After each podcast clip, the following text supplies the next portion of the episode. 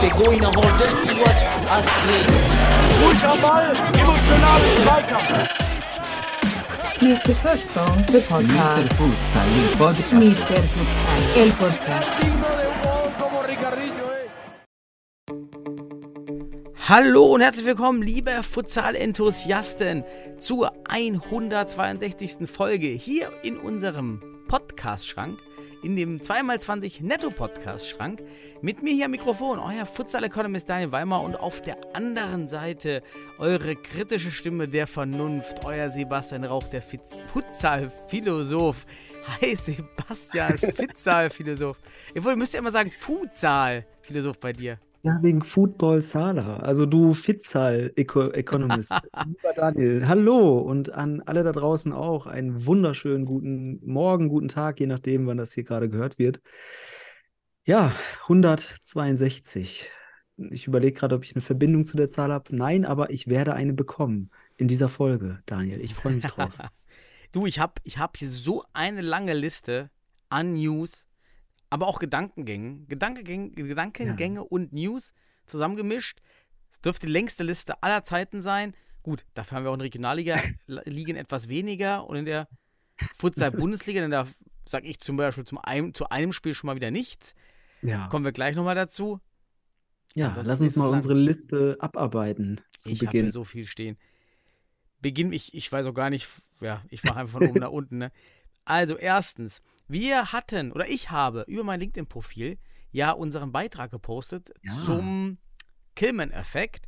Und äh, ganz spannend, weil dort melden sich ganz andere, ja, Futsal- Hm. Stakeholder, würde man sagen, im Business-Sprech, ja, Fu- Futsal-Fans und Futsal-Interessierte. Und dort hat sich zum Beispiel auf diesen Artikel von Brøndby F. da der, der Mhm. Futsal-Verantwortliche gemeldet und gemeint, ja, super Sache. Und auch noch äh, der, ein brasilianischer Futsal-Trainer mit dem Buch Futsal, wa- wa- warum der brasilianische Fußball so vom Futsal lebt. Also irgendwie Mhm. ganz spannend. Und es Ja. hat sich sogar einer gemeldet von der Uni Duisburg-Essen. Philipp heißt der, er hört auch abends in den Mhm. Podcast rein, schöne Grüße und meinte, ja, er hat ja auch in der Uni Duisburg-Essen den Futsalkurs, äh, nimmt er teil. Und Ja. er meinte, ja, den habe ich ins Leben gerufen, damals 2012 oder 2013 und dann, er war wohl dann 2017, 18 in dem Kurs und ich hatte Mhm. damals Samba-Musik eingeführt. Es lief Ja. einfach immer Samba-Musik, wenn du dich daran erinnerst. Wir hatten da mal damals darüber gesprochen. Und Ja. dieser, und das ist total spannend, soziologisch auch gesehen, man hat, also die, es ist jetzt schon die dritte Generation von Trainern dieses Kurses und trotzdem wurde wieder Musik gespielt. Ja, Und die Leute lieben es. Du hast da ein, ein kulturelles Gut oder einen, einen kulturellen Prozess Mhm. in Gang gesetzt. Ja, ich frage mich auch manchmal, Daniel, was haben wir eigentlich alles schon für Bäume gepflanzt und dessen Schatten wir aktuell nicht mehr genießen? Also viele andere können sich darunter vor der, vor der Hitze schützen, sozusagen, um eine Metapher zu verwenden. Ähm, Mhm. ja, die ganzen Unikurse, ich habe ja auch Unikurse gegründet. Also ich glaube, viele, viele kommen ja aus der Uni. Und äh, aber richtig geil, dass deine Samba-Musik noch gespielt wird. Wir haben tatsächlich ja schon mal darüber gesprochen, aber schieß mich nicht darauf fest, welche Folge es Ach. war. aber äh, man kann das ja auch wirklich im Training einbetten, aufwärmen mit Rhythmus etc. pp. Äh, ich habe ja sogar in, in Bielefeld damals äh, vor Spielen gegen Holz, gegen, vor die, gegen die Holzpfosten, weil man dort sich so wenig hörte, äh, laut die Südkurve aus, aus Dortmund durch die Hallen äh, Boxen spielen lassen, damit wir lauter kommunizieren oder auch ohne oder mit Störgeräuschen besser spielen, ja. Ja, richtig, stimmt, das hatten wir auch Ja. mal besprochen. Also, ich kann nur jedem nach Hause empfehlen, äh, klassische Samba, also dieser Straßenkarneval-Samba, nicht, es gibt auch noch Richtig Samba, also geschmeidiger Samba und Samba Rock und sowas, nee, dieser klassische Straßenkarneval-Samba, perfekt für Futsal, denn Ja. ich habe damals festgestellt für mich, ey, das ist genau der Takt, den du so spielen musst. Mega geil. Genau, der Samba und der Futsal, das sind die beiden Ja. Geheimnisse aus Brasilien zum Erfolg im Fußball. Genau. Total. Jo, Ja. Dann hat, dann gibt es ein Urteil des DFB zum Spiel Hohenstein-Ernsthal oder ja, doch Hohenstein-Ernsthal gegen den SFC Stuttgart. Wir erinnern uns, das Spiel, welches zwei Stunden vor Ankick abgesetzt wurde. Hier gibt es jetzt das Urteil vom DFB. Es ist ein, eine fahrlässige Selbstverschuldung des SFC. Wir hatten spekuliert, ob eben der Ausfall aufgrund von Krankheit dazu führen kann, dass der DFB sagt, ja, okay, wir müssen wiederholen, weil da waren, hier liegen halt sehr viele Krankschreibungen vor. Tatsächlich ist es so, dass man hier gesagt hat, wir sind hier in der Bundesliga und hiermit muss der Verein mit einem gewissen Risikomanagement agieren und Mhm. solche Ausfälle kompensieren. Und ich finde, da haben die vollkommen recht. Man sollte ja auch eigentlich 20, 20 Mann im Kader haben. So, davon können ja gar keine 16 ausfallen, wirklich.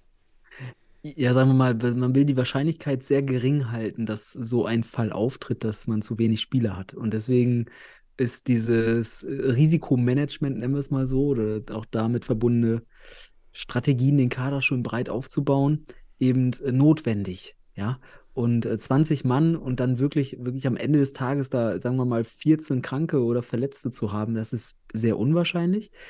Und in diesem Fall soll es ja so weit gekommen sein, wobei ich dem Urteil entnehme, dass ja auch verschiedene Kategorien aufgemacht wurden. Verletzungen, es gab äh, Krankheitsfälle, Verletzungen und anderweitig verhinderte Spieler, wenn ich das richtig gesehen habe. Und ich glaube, der Knackpunkt waren vielleicht die anderweitig verhinderten Könnte Spieler. auch sein, ja.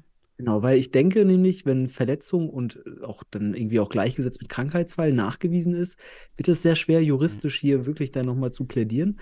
Aber ich glaube, der Genickbruch waren die anderweitig. Also fahrlässig selbstverschuldet war das konkrete Wort im Urteil. Genau. Gut. Ja, dann hat uns Janik geschrieben, schon vor der letzten Folge, dass wir doch mal früher senden sollen. Früh, noch zur Fahrt zur Arbeit, 7, 8 Uhr. Haben wir mit der letzten Folge gemacht. In den Podcast-Abrufzahlen habe ich da jetzt nichts gemerkt. Ähm, aber alle an alle da draußen, meldet uns mal, ob ihr auch gerne die Podcasts an dem Tag früh hättet. Aber das ist halt auch die Konkurrenzgröße mit anderen Podcasts oder mittags. Ach Würde mich ja. mal interessieren. Ich glaube, ich glaub, wir, haben, wir haben eine kleine Fanbase. Ich glaube, die, die hören auch andere Podcasts, aber die werden uns, egal zu welcher Tageszeit, gerne hören. Mhm. Ja. Ich habe übrigens äh, in, in Bielefeld eine Rückmeldung bekommen, man hört uns lieber mittags. also gerne in der Mittagspause.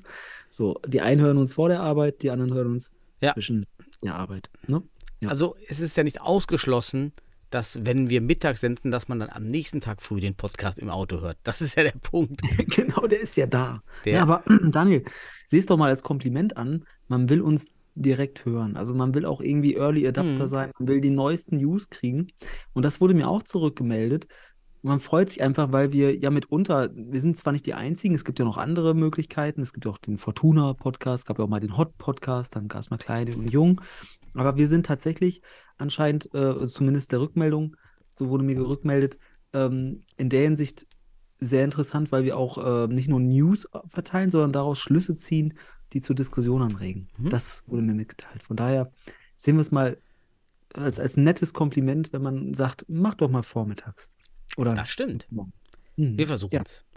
Da Matthias hat uns geschrieben, in Bezug auf unsere letzte Diskussion im Podcast hinsichtlich der Streamingrechte, Mhm. dass die Clubs der Futsal-Bundesliga die Streamingrechte, und das ist auch übrigens, naja, nicht amtlich nicht, aber jetzt kam jetzt die Bestätigung auch nochmal für die AG Futsal, dass diese, dass die Vereine wirklich nächste Saison dann die Streamingrechte haben. Also das ist so gut wie sicher, so dass die Clubs selbst streamen können. Außer der DFB pickt sich eben Spiele zwei Wochen in Ligaspiel, fünf Tage bei Playoff-Spiel die Spiele raus Mhm. und streamt selber. Und hier war natürlich auch diese Klasse, da war von Matthias kam auch die Frage, ob das denn überhaupt die Clubs können und ob die Qualität eben da kein eben nur ein Problem ist.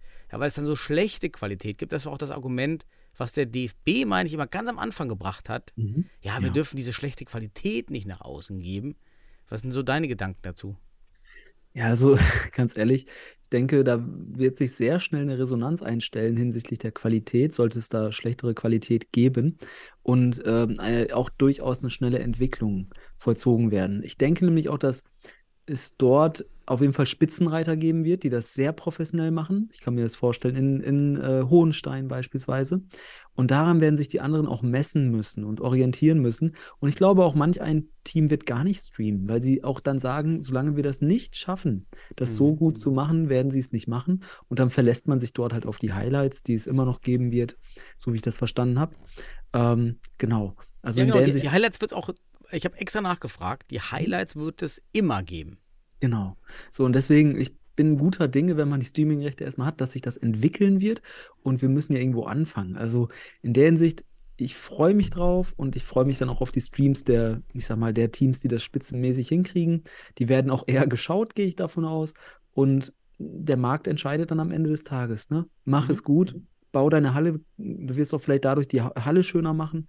Das sind alles so Punkte, die daraus, sich daraus ergeben. Ja, Hauptsache Content, die Leute lernen. Es wird nicht jeder Stream, bin da voll bei dir. Man wird aber lernen und über die Jahre hin das Wissen aufbauen. Und die, die es machen, auch Selbstselektion. Die, die sich das zutrauen, werden das schon ordentlich machen. Das heißt, wenn Genau. sie es nicht ordentlich machen, es ist ja on top. Also es ist ja zum aktuellen Status einfach ein Stream mehr. Das kann gar nicht schädlich sein. Und wir- sagen ja immer, es reicht ja eine GoPro, die einfach Weitwinkel oben irgendwie, äh, Ja. Irgendwie das ganze Spielfeld abdeckt und dann überträgst du einfach. Ähm, du brauchst nicht mal einen Kameramann, wenn du es so machst. Ähm, das könnte ein kleiner Start sein und das wird dann Enthusiasten vielleicht erreichen. Vielleicht wird das nicht interessant sein für jemanden, der sich dann gerade neu interessiert. Ähm, wir werden sehen und daraus entwickelt sich was. Erstmal brauchen wir, wie du sagst, Content. Mhm. Content. Futsal Outside haben wir es letzte Woche genannt. Content. Wir müssen den Futsal rausbringen. Ja. Übrigens, Futsal Outside. Es gibt jetzt eine mexikanische Futsal-Liga vom mexikanischen, vom mexikanischen Fußballverband, also auch dort Mhm. offiziell angegliedert, die National Futsal League und auch für Männer und Frauen erstklassig. Oh, Das ist Sehr auch cool. so ein bisschen regional aufgeteilt. Es gibt dann äh, wohl keine, eine, keine eingleisige Liga, aber ebenso ein ähnliches System wie bei uns. Also auch Mexiko ist jetzt im Futsal. Sehr schön. Ja, Mhm. Mittelamerika. Es gibt zwar, ich habe äh, letztens ein, das Spiel gesehen, Costa Rica gegen Argentinien. Übrigens, Costa Rica hat gewonnen. Ich glaube 4-3 oder 5-4. War ganz spannend. Ähm, ja, Mhm. aber Mittelamerika und so weiter sind ja, ja, man sieht auch, auch noch Entwicklungsländer in der Hinsicht. Von daher freuen wir uns. Ne?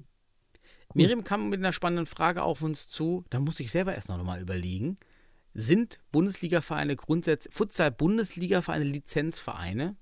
Mhm. Denn das ist auch wichtig für verschiedenste Spielordnungen, wenn es um, um Lizenzteams, Lizenzspieler geht. Mhm. Denn man könnte es halt auffassen, dass die Liga, weil man eine Lizenz benötigt für die Liga, dann alle Vereine auch Lizenzvereine sind, dann auch alle Spieler Lizenzspieler. Ganz schwer. Ich finde in den Ordnungen nichts wirklich zur Definition von Lizenzverein. Ja, also ganz ehrlich, wir, wir haben am Anfang vor der Bundesliga oder während der Bundesliga-Qualifikation und Bewerbungsphase darüber gesprochen, lizenzieren wir uns hier einfach oder was geschieht hier eigentlich? Also Mhm. ich glaube nicht, dass wir ein Lizen Lizenzierungsverfahren haben, nach all den Wissensständen, die ich jetzt daraus äh, also habe.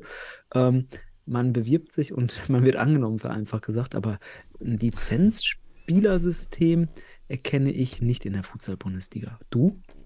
Eigentlich auch nicht. Es setzt für mich auf jeden Fall, intuitiv wäre das, voraus, Mhm. dass alle professionell spielen und damit Ja. auch Li- Lizenzen als Spielern irgendwie bekommen. Ja, also, wenn man Genau. mehr weiß von den Zuhörern und Zuhörerinnen, Ja. uns Ansonsten soll der. DFB Ich uns nichts gefunden. Also, also der DFB darf sich auch mal bei uns melden und, und uns Infos geben. Wir geben, auch der DFB ist Teil der Community, so wünschen wir es uns. stimmt, da Also noch nie daher- was. Ja, genau, es kam noch nie was vom DFB. Also lieber DFB, wie wäre es, wenn ihr uns die Frage beantwortet? Denn uns wurde sie gestellt und wir würden das hier gerne äh, dann in, in, in, in den Kontext Mhm. einbauen und grundsätzlich beantworten. Mhm. Also bitte, lieber Christian Sauer oder wie sie alle heißen dort, Dennis Bessel, alle, die da sich für verantwortlich fühlen und die Antwort dazu haben. Mhm.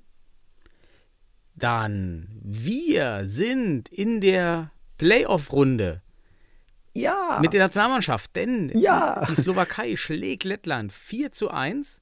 Damit sind wir leider nicht unter den besten vier Zweitplatzierten, aber wir sind das, halt das ein war ja vorher schon klar. Das war Das war vorher ja vorher, klar, richtig. genau.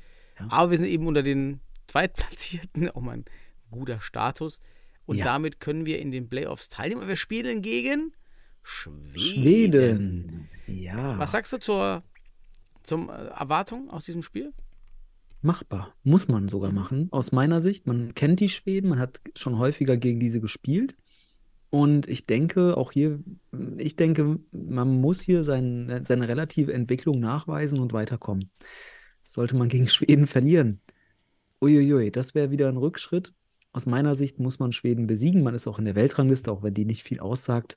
Ich glaube, einen Platz vor Schweden.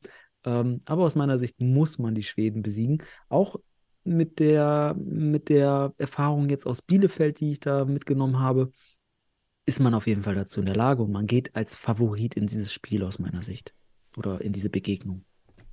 Ja, freuen wir uns darauf. Ich finde auch von den Optionen, die es da gab, wir denken an Litauen mit Mitjo Marcic, ähm, gegen die würde ich gerne nicht, hätte ich ja nicht gerne gespielt. Zum Beispiel. Nee, ich habe ich hab so, ein, so ein Ranking aufgebaut, gegen wen man nicht spielen sollte. Mhm. Aber Schweden war auch dabei, weil ich finde die, ich habe also erst, erst als ich das Los gesehen habe, ähm, habe ich reflektiert, dass die machbar sind. Erst, erst hat das vom Gefühl nicht so gewirkt, aber mit dem Los und mit der Reflexion des Spiels aus Bielefeld finde ich, man ist Favorit. Und man hätte natürlich mit Belgien, mit äh, Litauen oder ja auch mit anderen Nationen, die noch im Topf Niederlande sind. sind ja auch drin. Ja, genau. Ähm, oder Tschechien hätte man auf jeden Fall nicht das Mhm. Favoritenlos. Also muss man ganz einfach sagen. Also von daher kann man sehr glücklich mit Schweden sein. Es ist ein machbares und auch aus meiner Sicht ähm, erfolgsversprechendes Duell. Nächste News stammt, ist leider etwas negativ. Es geht um den westfälischen Club in der Futsalliga West, Cheruska Detmold. Ja. Hier kommt es leider zum, zum Ende des Ja. Clubs. Man meldet sich ab. Man hat jetzt schon das letzte Spiel in der Regionalliga West nicht bestritten. Man wird also nächste Saison nicht spielen. Ganz schade. Hast du noch mehr Hintergrundinfos? Nein, also ich habe auch nur den Bericht dazu gelesen und dann haben sie am Wochenende auch, äh, sind sie nicht angetreten. Sehr, sehr schade. Es scheint dort eine kleine Ära zu Ende zu gehen. Ich fand Detmold immer auch sehr bereichernd, auch wenn sie schlussendlich nie ins, ich sage nie Strukturen aufgebaut haben, die eben nachhaltig sind, ne? Richtiges Vereinsleben mit Training, richtig. Also man hat es nicht geschafft, das nachhaltig aufzubauen. Und ähm, das ist aber auch wiederum eine Situation, die im Futsal nicht neu ist. Und wir werden, ich glaube, auch im Übergang zur nächsten Saison nicht den letzten Wegfall in den Regionalligen sehen mit Detmold. Es ist sehr schade, auch OWL bezogen.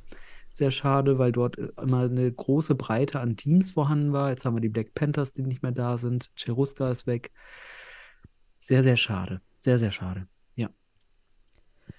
Total. Was auch schade ist, irgendwie, sind die Ligen. das ist auch schade, denn die Ligen schauen einfach nur Fußball während eines Futsalspiels, während sie aufzeichnen sollen. Du hast das Beweisfoto gemacht, oder ich weiß nicht, wer es gemacht hat, aber ich kenne das Nee. Beweisfoto. Ich kann gleich mal kurz herleiten, wie das entstanden ist. alles. Ja, auf jeden Fall nur zur Beschreibung, also für die, die das Foto jetzt nicht gesehen haben, ja, äh, der, die Ligen nehmen ja die Highlights auf und die schicken immer einen Vertreter und Mhm. diese Vertreter melden sich auch mehr oder weniger fre- freiwillig, die verdienen dann dafür, so auf Mhm. Freelancer-Basis und die müssen Ja. natürlich dieses Spiel anschauen und einer war natürlich ganz pfiffig und dachte sich, er legt einfach auf die Kamera, auf, auf das Stativ, Ja. fixiert er sich zusätzlich noch sein eigenes privates Handy und schaut dann Fußball-Bundesliga, während er aufnimmt. Hm. War auf jeden Fall ein großes Handy, muss man sagen. Wieder ein großes iPhone oder Samsung. Ähm, ja, wie ist das, wie ist mir das aufgefallen? Das ist erstmal eine wichtige Herleitung. Ich mache ja ab am Anfang hier Mr. Futsal on Tour. Du machst ja dann immer ein Bild oder ein Video aus Düsseldorf. Ich mache das immer aus Bielefeld. Und ich habe dann kurz den Anstoß aufgezeichnet und ich stehe halt genau hinter dem Mann von Liegen. Genau zentral. Ich stehe mit Clemens Burmeister dort und dann nehme ich das Video auf, lade es hoch bei, bei Instagram und gucke mir das einmal kurz zur Kontrolle an und sehe, was ist das denn? Guck, guck hinter die Kamera und sehe, der Typ guckt Fußball. Clemens kommt mir an die Seite und sagt, hey, der guckt Fußball. Das macht er nicht das erste Mal, sagt Clemens so. Ich nochmal aufgezeichnet, nochmal ein Foto gemacht, äh, rangezoomt, hab dann aber gedacht, okay, ich will jetzt nicht doppelt posten. Also habe ich gesagt, ey, Clemens, und Clemens auch, ey, das poste ich, das muss man gezeigt haben. So, und dann hat Clemens auch noch einen Post gemacht dazu.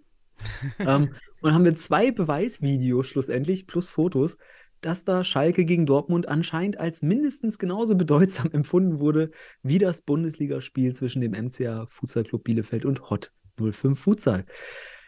Daniel, jetzt wissen wir auf jeden Fall, oder haben einen Erklärungsansatz, gegebenenfalls, warum man bei Ligen und auch mit den Highlights nicht immer auf Ballhöhe ist. Denn so dann bei einem schnellen Konterabwurf von, von einem Torwart hinterherzukommen, da ist dann vielleicht äh, die Aufmerksamkeit gespalten, könnte man sagen. Leider nicht. Leider nicht nur beim Futsal. Also da Ja. hoffe ich, geht man auch bei den Ligen da jetzt ins Gespräch, weil das ist eine die Auftragsdienstleistung und da hat er halt aus meiner Sicht Futsal zu filmen und nicht sein, nicht Fußball zu schauen. Ja. Also wie in jedem Ja. Job. Ja, Ja. bitte mach das, was du da machen sollst. Also kriegst du auch da Geld Ja. dafür. Also Ein ja, Job. und auch das Signal, ne? Ich meine, ganz ehrlich, das Signal auch für die Leute, die in der Halle sitzen. Ja, da ist einer, okay, der filmt Futsal und das ist live vor Ort und ist nicht so spannend wie sein Fußballspiel. Also ja. katastrophal. Also wirklich diese, diese Symbolwirkung für mich Katastrophe. Gen genauso. Ich kann, ja. ich kann die Schlussfolgerung katastrophal nachvollziehen, weil ich war erschrocken, als ich das gesehen habe erstmal. Dann fand ich es lustig und ich glaube, also wir wollten den auch ansprechen, aber ich habe gesagt, nee, lass mal schauen, ob er das durchzieht. Der ist komplett durchgezogen. Ich kann mir vorstellen, weil er hat in der, in der zweiten Halbzeit das nicht mehr gemacht, dass man natürlich, weil Clemens liegen äh, äh, ge, ge, hier bei Mm. Instagram verlinkt hat, dass man schnell bei Liegen reagiert hat. Oder war einfach vorbei Fußball? Das weiß ich nicht. Es war aber, na, es- parallel war das das Samstagabendspiel, ne? Hm, Ich okay. weiß da nicht. Also ich, ich interessiere mich ja nicht mehr so wirklich für die Fußball-Bundesliga. Ähm, aber es kann sein, dass der Post von Clemens, weil durch die Verlinkung sofort für eine Reaktion gesorgt hat, dass man dort aufmerksam gemacht hat. Ich glaube, da, das ist bei Ligen mittlerweile schon bekannt, dass das dort äh, Okay. nebenbei geschaut wurde. Ja, bin gespannt. Spricht auf jeden Fall ne, wiederum, dass die Vereine auch Mhm. mitstreamen dürfen, damit man nie alles draufkriegt. Ne? Nicht, Ja. dass hier auf einmal wieder was verpasst wird. Sti- Ja. Stichwort Panne, da fällt mir auch Panna ein und in diesem Zusammenhang auch doppeldeutig. Die Panne aus meiner Sicht wieder des DFBs auf der Futsal-Instagram-Seite. Wir erinnern uns, die Vereine wurden eingeladen, sollten Futsal-Challenges aufnehmen. Das war im Feb im Februar, Januar, Februar. Und wir haben auch die, die, die, die Ideen vorher gesehen. Und dort stand eben nur Challenge irgendwie mit kleinen Toren. Und was Ja. macht auf einmal der DFB? Ja, Panna-Challenge. Hey, du kannst auch hinschreiben, Handball-Challenge. Also, vielleicht rege ich mich auch zu sehr aus, auf, aber Panna K.O. ist halt, ein, das ist eine extra eine Sportart für sich und es ist dann auch sehr viel Fun-Sportart. Ja. Und was sagt mir das denn jetzt schon wieder, wo wir da hingedrückt werden? Oh, ja, Daniel, beim letzten Mal, wie gesagt, eigentlich finde ich es gut, aber nicht sehr gut. Jetzt muss ich sagen, das ist maximal noch befriedigend, um jetzt mal eine Wertung rauszuholen. Es wird schlechter.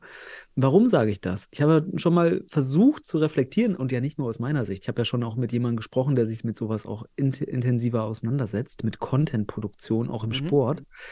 Und da muss ich sagen, vor allem, dass der Produzent selbst hier die Panna-Runde macht, ist ja nochmal so, also das wirkt, das wirkt ein bisschen narzisstisch.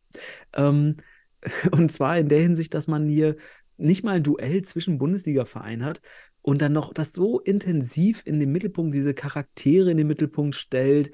Also es ist eine Selbstdarstellung am Ende des Tages, um es hart zu sagen, hart am Wind der Sache ausgedrückt. So, und am Ende des Tages sehen wir da wenig Futsal, denn Panna-Action. Man will natürlich jetzt mit äh, hier mit Ahmed äh, Kadra oder wie heißt er? Äh, auf jeden Fall der, Ahmed der Lali oder Ahmed, Rakaba. Ahmed, genau. Ahmed Lali, den, den, den Futsal-Panna-Weltmeister, Mhm. Fußball-Panna-Weltmeister irgendwie Aufmerksamkeit ziehen. Kann ich verstehen, deswegen befriedigend. Aber inhaltlich, futsal-spezifisch und auch überhaupt bindend für den Futsal, null Wirkung aus meiner Sicht. Zumindest Mhm. Deutliche Wirkung. Deswegen rutscht man hier aus dem guten Bewertungsbereich in den maximal noch befriedigenden, aus meiner Sicht. Ja, und es auch am mal- Wochenende, ich habe ja Wacker live in der Halle gesehen. Hat Ja. an sich natürlich eine gute Teamleistung, aber Lali fällt halt null auf. Also er ist einfach Ja. im, im Gleichschritt fällt er da auf. Alles recht homogen da bei Wacker. Ja, Also- alles, also wie gesagt, äh, ich kann deinen Ärger über diese, ich sag mal, Challenges verstehen. Es ist halt das Mindset, Ähm, weißt du, es ist nicht schlimm ja, per se, genau. aber es ist das Genau. Mindset, was dahinter Genau. steckt. Genau, die Absicht auch dann am Ja. Ende des Tages. Ich sage ja, das ist so, da geht es mehr um die einzelnen Charaktere als um den Sport an sich. Und das, äh, ich weiß nicht. Es wirkt teuer produziert und cool, super, aber haben wir schon letzte Woche gesagt, cool, lässig und so weiter, solche Dinge. ja, das stimmt. Wozu? Wir wollen den Futsal haben. Also schade. Hier hätte man spezifischer machen können. Und es gibt so viele Möglichkeiten auch, die, wie man das hätte machen können. Mhm. Ähm, und wenn man nicht weiter weiß, fragt man dann ChatGPT im besten Fall. Der gibt einem bessere, der gibt einem bessere Challenges als das Ja. wahrscheinlich. So, also ähm, ich kann es nachvollziehen, aber immerhin Content. Lass uns Wa- positiv bleiben. Es gibt eine Sache, die Content. JetGPT noch nicht kann. Und das sind Spenden sammeln. Denn das Ah. kann tatsächlich die KI noch nicht. Aber wer es gemacht hat, ist der WSV Wuppertal. Habe ich eben noch gesehen in Mhm. den sozialen Netzwerken. Man hat für die Erdbebenopfer in der Türkei und in Syrien 2134 Euro gesammelt. Ja, schön. Finde ich schon stark. Die, ich weiß gar nicht, wie viel jetzt bei, bei Memo Sösers Aktion rumgekommen ist, aber Mhm. bestimmt auch Geld. Also finde ich toll, dass die Vereine sich Mhm. da engagieren und da was sammeln. Ja, Ja. habe ich gerade Ja. gesehen.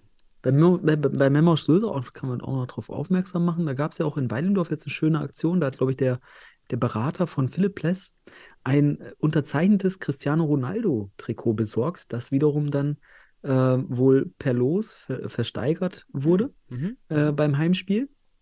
Auch eine schöne Aktion, äh, muss ich sagen. Also von daher gerne sich da weiter informieren und weiter unterstützen. Toll. ne? Ja. Was zu etwas Frust geführt hat, und zwar in Mainz und am Sandkorn, bei der TSG Mainz Futsal. Man hat dort ja das letzte Spiel der Saison gehabt. Und wie wir es ja eigentlich kennen, oder wie kennst du denn die letzten Spieltage, zum Beispiel im Westen? Was passiert denn da so am letzten Spieltag? Was macht denn der Verband da normalerweise? Ich kenne das ja aus eigener Erfahrung, Daniel. Durfte ja häufiger. Ähm, und zwar, und zwar eine Trophäe entgegennehmen. Die Mhm. Meisterschaftstrophäe. Und du willst ja auf den Punkt kommen, dass das im Südwesten, in der Wüste des deutschen Futsals, so können wir es sagen, beim Sandkorn in Mainz, die schon am vorletzten Spieltag Meister waren. Im Heimspiel hätte man das ja schon erwarten können, dass da der Verband vorausdenkt und natürlich eine sportliche Leistung honoriert, indem man es ehrt. Und das macht man meistens dann mit einem Preis oder einem Pokal, manchmal auch mit Medaillen. Das ist schon am vorletzten Spieltag nicht erfolgt. Und beim letzten Spieltag hat man die Mainzer und den Meister im Futsal Südwesten komplett außer Acht gelassen. Es gab gar nichts vom Verband. Man hat einfach das Ding runtergespielt. Und niemand war da. Die Schiedsrichter waren die einzigen, einzigen Verbandsinteress, äh, Verbands, äh, abs, wie nennt man das da, Abge, ab, Abgesandten. Genau. Es gibt da noch eine kleine Entschuldigung jetzt, nachdem man den Verband darauf hingewiesen hat, aber das Kind ist in den Brunnen gefallen. Auch wieder Mindset. Also, das zeigt, sagt ja alles. Das, das Über ist den das Mindset. Das Mindset. Oh, die Mindset. Mainz, mit- Mindset im Südwesten. Können wir auch aber schon mal, äh, mein erster Vorschlag für den Titel, Leute, das Mindset. So läuft Ja. das soll. Ach, geil. Ja, sehr gut. Es, es gibt auch noch einen Aufsteiger. Es gibt nicht nur Absteiger und, sondern, und, und Vereine, die sich auflösen, sondern es gibt ja tatsächlich auch noch Feste, die gefeiert werden als Aufsteiger. Und zwar den Aufsteiger in die Regionalliga Süd. Das ist nämlich Futsal Nürnberg, die uns ja hier auch den schönen Kalender geschickt haben. Nochmal Ah, sehr vielen Dank. schön. Die hier stehen, haben jetzt die beiden Liga gewonnen und steigen damit in die Regionalliga Süd auf. Gutes Karma. Wer uns was schenkt, hat sportlichen Erfolg. Wobei Okay, Darmstadt hat uns, ja, hat uns auch was geschenkt. Also wenn ich Aber hier, guck Darmstadt, PCF, ja, hier sind einige dabei, denen es gerade nicht so gut geht, leider. Bayer Oeding gibt es schon gar nicht mehr, sehe ich hier. Ja, okay, vielleicht doch nicht so ein gutes Signal, aber Ja, aber äh, d- wir haben auch Evidenz, die das Gegenteil beweist. ja, Alles stimmt. So, meine, meine Liste, langsam endet sie. Dann, ach, hier, interna internationale News habe ich ganz nochmal übersehen. Oh, wow. Dame, De, Demon, Demon, nee, Damon Shaw. Vielleicht Mhm. kennt man ihn so ein bisschen aus dem englischen Futsal. War auch, auch online immer sehr aktiv. Übernimmt jetzt die Solomon Islands. Wie geil Mhm. Ah. ist denn bitte dieser Traumjob, auf den Solomon Islands die Futsal-Nationalmannschaft zu übernehmen? Ach, sehr geil. Was, wie geil ist das? Gutes Wetter. Äh, Ja, ist auch die Frage, ist er, da, Ah. ist er da wirklich oft oder nur einmal im Monat? Weiß ich nicht, keine Ahnung, aber er kriegt er da eine Wohnung oder sowas? Mhm. Wäre doch richtig geil. So, Ja. Also Daniel, uns könnte man da auch noch für buchen. Komm, wir bewerben uns mal offiziell hier. so, also bitte, wir, wir übernehmen auch noch einen Job dort auf den Solomon äh, Islands. Also wir sind dabei. mhm. Ne? Also da freuen wir uns dann bei der nächsten WM auf die Solomon Islands. Die das haben wir nicht ganz so gut abgeschnitten beim letzten Mal. Ja, Aber ist einfach ein, ein, ein Exot, den es eben nur im, in der Fußballwelt nur im Futsal gibt auf dem Niveau. Oh Das ist ja. natürlich ganz, ganz schön. So, Ja. und dann kommen wir schon zu den zu den größeren Themen. Ja, erst noch, es gab einmal ein, ein, ein erstes Spiel des neuen Stützpunktes U19 in Jena. Ja. hat nämlich gegen die U23 in Hohenstein ein Testspiel absolviert. Auch Mhm. noch News. Und da überzuleiten auf die Junioren. Denn es gab ja, im Livestream Junioren-Futsalmeisterschaft in einer Qualität, muss man sagen, mit dem offiziellen Boden, mit einer eigenen Hallenverkleidung, mit, Mit einem Livestream. Bandenwerbung, mit alles. Alles, ich glaube, auf diesem Niveau, U, was war das, U16, U5, was Es war war, nee, es, war, es war C, B und A Junioren. Äh, es waren drei? Juniorenklassen, Richtig? ja. Ich glaube nicht, dass das in anderen Verbänden professioneller äh, produziert wird, diese Alterskategorie. Und Nein, nicht viel. Nee. Ich habe es mir angeschaut, klar, die Jungs zocken dann irgendwie 2-2 und alles wild Ja. nach vorne, ganz egal. Sie spielen Futsal, sie kommen mit dem Futsal in Verbindung. Bei, Mhm. dieser, bei dieser Show sind mir aber zwar, ist mir eine Sache extrem aufgefallen, das möchte ich mal kurz re- reflektieren. Ja, bitte, ich kann mir schon vorstellen, was erzählt. Was, was kommt denn? Na, also, ich Na, also. ich, ich würde inhaltlich auf jeden Fall, also ich hoffe, du hast auch inhaltlich noch was. So, natürlich sagst du sogar 2-2-Formation, aber erzähl mal, ich bin auch Ach gespannt. so, was nee, ach, Inhalt kann man jetzt da nichts vorwerfen. Immer die zocken einfach. Ist egal, was die da, was die da zocken, eigentlich egal. Sie spielen Ja, Futsal. Aber man hat dann halt diese jungen Spieler. Man hat die in der Futsalhalle. Man hat die völlig emotional aufgeladen mit Futsal. Die sind voll drin. Richtig. Und, die dann- Bilder, die die Ja. machen, wo sind die? Ja, und dann spielen die am, ja wirklich am Arsch der Welt so, in ach so, Duisburg-Wedau, wo es überhaupt keine Verbindung zur Futsal-Bundesliga, zur Futsal-Nationalmannschaft gibt. Ah. Gar nichts. Man bettet diese Junioren überhaupt in nichts ein. Das ist doch ein Riesen-Asset. Das hat. Ja, warte doch mal, Daniel. Auf den, auf den, auf den Werbebannern Ja, kam immer da- Futsal Bundesliga. Ja, super, super. Da werden die, sind die richtig emotional abgeholt. Ja, Aber ich super. Ich verstehe, was du meinst. Also Man nee. hat diesen Event null mit der Natürlich Futsal-Community nicht. in Verbindung gesetzt. Und das ist doch, Null. da- das muss man sich mal vorstellen, diese Futsalpflicht, dass Ja. alle Jugendlichen Futsal in der Halle spielen, Fußball in der Halle dann spielen müssen, Futsal, das gibt es auch in kaum einen Verband. Ja, Ja. So, da- das heißt, du hast wirklich fast ganz Deutschland in dem Jugendbereich in der Halle, im Futsal und, und, und machst aber gar keine, es gibt keine Verbindung zur Futsal-Bundesliga und nicht zur Futsal-Nationalmannschaft. Man könnte einladen, man könnte das National- Länderspiel in Bielefeld hätte man damit verbinden können. Man kann Ja. den Nationaltrainer dahin, also du kannst so, so viel machen. Und wir ja, haben es, wär nichts auch, gemacht. es, es gibt enorm viele Potenziale. Oder Ja. es gab, es gibt auf jeden Fall mindestens drei ganz konkrete, die man hätte einbinden können. Ich habe nämlich gedacht, du meinst noch was ganz anderes, weil du ja so ein medienbesessener Bildertyp bist. Du guckst Okay, ja gerne nee. die Bilder an. Oh ja, okay, nee. Und bei, bei, bei DFB Futsal, deswegen, das, da dachte ich, das kommt noch von dir, aber das kann ich dann jetzt einbringen. Ähm, bei Instagram wurde auch aufgezeigt, die wurden richtig professionell medial begleitet. Da wurden richtig coole Bilder gemacht, Stories etc. Aber Daniel, der größte Teil davon ist in der Kabine. Da wird nicht ersichtlich, in welcher Kabine. das sei, es jetzt, sei es in der Fußballkabine irgendwie, also vom Fußballrasenplatz oder in der Halle. Das wird nicht ersichtlich. Natürlich gibt es Teamfotos etc. Also wirklich alles super professionell, wirkt super gut. Problem ist halt wieder hier, die Verbindung zum Futsal zu- aufzubauen. Da werden in der Kabine die Geschichten gemacht. Ja, kann man sich auch fragen, ob das dann am Ende, ne, hätte man es nicht vielleicht auf dem Spielfeld mit abgedunkelter Halle machen können, mit dem im Hintergrund mit Tor und so weiter, wo man weiß, ah, was ist das? Das ist Hallenfußball, ne? So, das fehlte auch aus meiner Sicht. Aber wie du schon sagtest, erstmal richtig cool, dass es so ein Event gab, dass die Kids äh, oder Jugendlichen, kann man ja sagen, dann dort mit dem Sport wirklich auch ähm, eine, eine Art Anerkennung erhalten, also auf DFB-Ebene spielen. Wunderbar. Das wird sich weiter spreaden dadurch. Also auch wenn die Effekte, wir sagen schon, hätten größer sein können über weitere strategische, strukturelle Verknüpfungspunkte.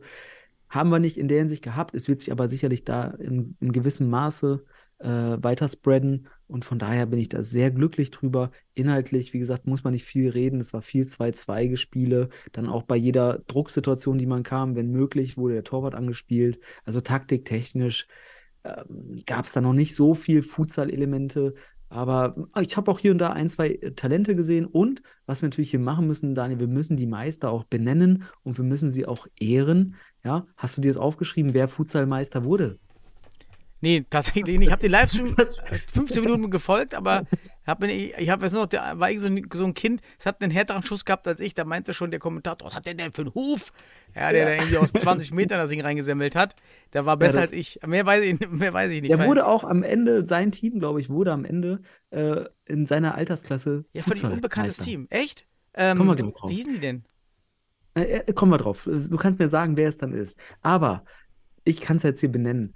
Der deutsche C-Junioren-Futsalmeister wurde, herzlichen Glückwunsch, der TSV 1860 München. Hm. Applaus. So, Yay. einmal für, für den TSV. Dann, und jetzt, hör mal genau hin. Ähm, der deutsche B-Junioren-Futsalmeister wurde der erste, FS, äh, erste FC Frankfurt an der Oder. Oh, nee, die meine ich Hey. nicht. Okay, das war das nicht. Nee. Okay, vielleicht, vielleicht kommt noch einer, den du kennst. Aber ich Ah, glaube okay. auch den Spieler, den du meinst, der ist doch nicht vertreten. Aber der deutsche A-Junioren-Futsalmeister wurde der HSC Hannover. So, Okay. auch spannend. äh, Die Verteilung geografisch finde ich ganz interessant. Süden, Osten, Hannover, Mittel, Ja, Norden. schön so. verteilt. Aus dem Westen kommt keiner.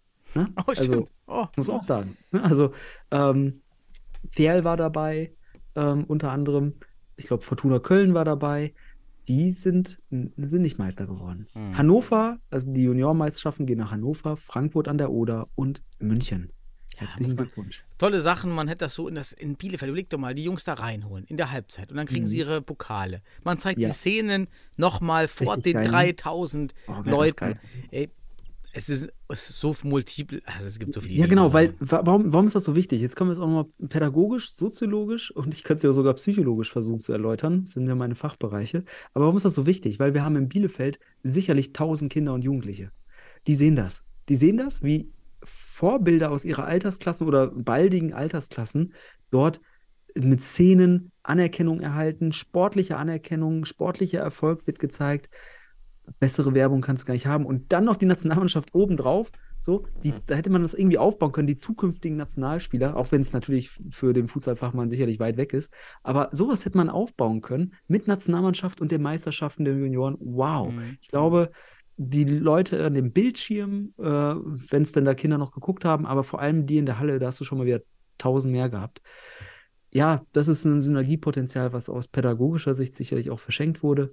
Kann man sagen, hier hätte man sicherlich strukturell ja, und strategisch besser handeln Mhm. können. Aber lass uns glücklich sein und wir freuen uns für die, äh, Ja. für die Teilnehmer und für die Gewinner am Ende des To Tages. wirklich tolles Turnier, muss man dem DFB danken. Genau. Also für die Kids Ja. Wahnsinn. Genau. Und damit komme ich auch zum letzten Punkt auf meiner Liste. Ich habe wieder Mhm. nochmal noch mal Gedanken, nochmal reflektiert, was wir schon angesprochen, angefangen haben zu besprechen, dass wir wieder hin müssen zum Fußball, Hallenfußball. Ja. Es muss diese Beziehung rein, auch für diese Kinder, die machen Hallenfußball. Jeden, den ich frage und Futsal erkläre, die sagen, ach so, Hallenfußball meinst du? Ja, genau das meine ich. Das heißt, wir müssen aus meiner Sicht, sollten, ich sag mal, müssen nicht, aber wir sollten alle wieder dahin zu erkennen, dass es halt am Grunde, wir müssen die Leute, die nicht im Sport sind, da abholen, wo sie sind. Und was kennen sie? Denn sie kennen den Hallenfußball. Also warum gehen wir da rum und sagen, ja, Futsal, nee, das ist was ganz anderes, was super Tolles. Und mit der deutschen Futsal, da komme ich auf diese Jugend jetzt. Denn diese deutsche Jugend-Futsalmeisterschaft zeigt ja, dass es diesen alten Hallenfußball, weshalb man immer gesagt hat, wir sind nicht dieser Fu- Hallenfußball. Ja. Den gibt es ja offiziell überhaupt nicht mehr im deutschen DFB-System. Das heißt, wir können locker im DFB-System sagen, das ist hier unser Hallenfußball.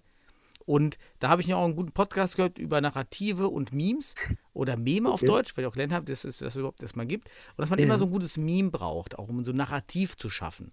Ja, das Narrativ wäre natürlich super, wenn wir das etablieren können, eben, dass, dass der Hallenfußball, dass der Futsal irgendwie wichtig ist für das Fußballsystem. Und ein, Wollen, eine Frage, Daniel. Wollen wir den Zuhörern einmal kurz erläutern, was wir mit Meme oder Mem äh, meinen? Ja, da Narrativ? müsste ich den Podcast wiederholen, aber so wie ich es verstanden habe, ist es eben eine kleine, kleines, ein kleiner Gedanke, eine Ja, kleine, genau. auch eine kleine Story, die dahinter steckt, in, in einem Genau. Satz, sehr, sehr kompakt. Genau. Es kann auch wie ein Slogan sich anhören, Mhm. wenn es kurz ist, dass das nur damit man, damit man Vergleichswerte hat.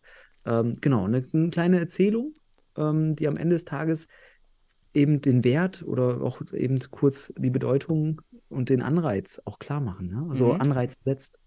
Ja, Und Narrativ weiter. ist halt dann halt diese, diese große Story, die man erzählen möchte, in irgendwie, Genau. dass man, die man fühlen kann. Und es wäre natürlich super, Mhm. wenn es der, der Futsal ist elementar wichtig für den Fu- Fußball auch.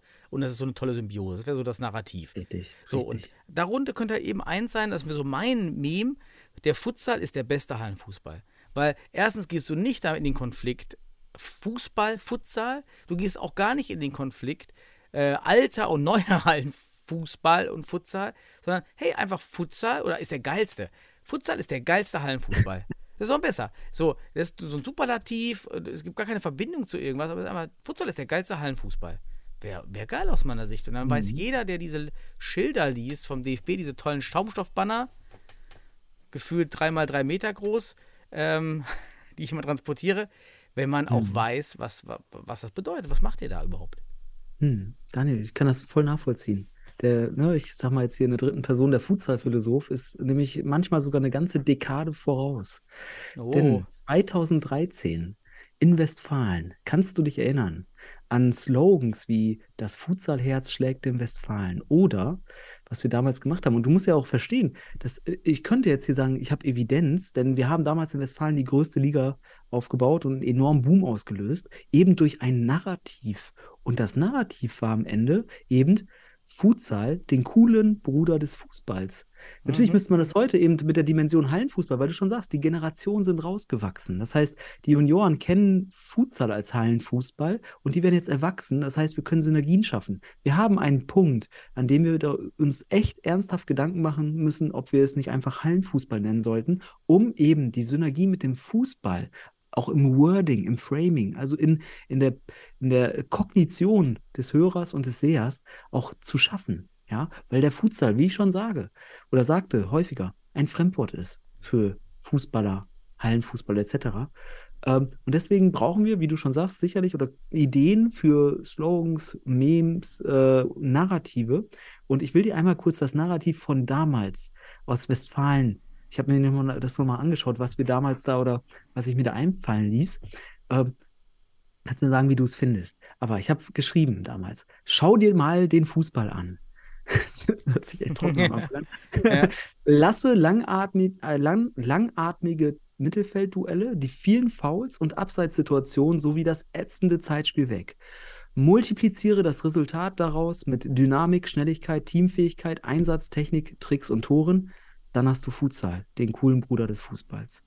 Das war so diese, das Narrativ. Das war der Slogan am Ende. Und dann habe ich noch das Futsalherz schlägt in Westfalen erzeugt, habe das auf Konzepten gedruckt, habe das jeden Verein geschickt und am Ende mit Goran zusammen, das muss ich auch nochmal hier in aller Ehren sagen, ähm, haben wir eine, eine Liga zweistaffelig aus dem Nichts bewerkstelligt. Und das war nur eine Saison, die, wo wir wirklich intensiv äh, dran arbeiten konnten. Mhm. Und da hatten wir schon Narrative.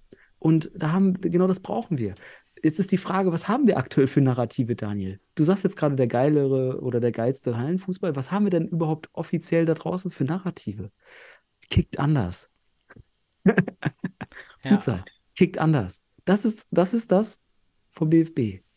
Ähm, Das ist Das ja ist Frage. fast ein Meme, ein Meme oder so, ne? ja, genau. Das ist dann so kurz. Kickt anders. Ableitung von tickt anders.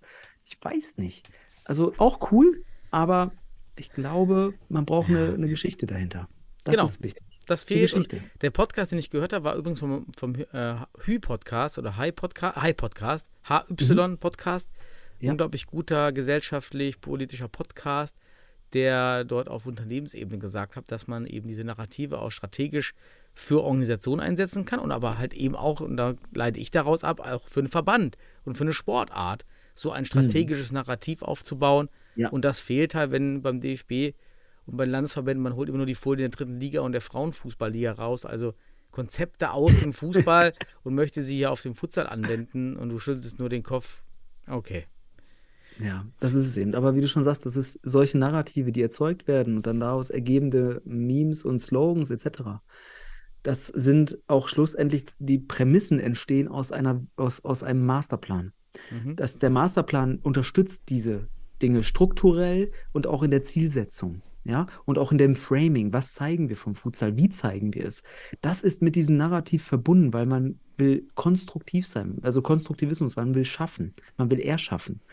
Und ohne Masterplan hast du auch keine Chance, teilweise wirkliche Ja. Narrative nachhaltig zu tragen und weiterzuentwickeln und zu fördern, den Prozess zu nutzen. Und das ist eben der Punkt. Der Masterplan ist unabdingbar. Der, den brauchen wir jetzt bald, um daraus wiederum diese Geschichten abzuleiten. Denn wir wissen dann, wo es hingehen kann, welchen Weg wir gehen. Und das fehlt. Der Masterplan muss da ganz eng in Verknüpfung gesehen werden. Und ich frage mich halt einfach, äh, es fehlt ja beides. Masterplan und grundsätzlich auch Narrativ, das, womit wir wirklich auch schaffen können, die Sportart und den Futsal als Hallenfußball, Teil des Fußballs etc. einfach auch in zu implementieren und zum Wachsen zu bringen. Ne? Mhm. Gut. Finde ich spannend, das Thema. Ja, Total. Wie du merkst.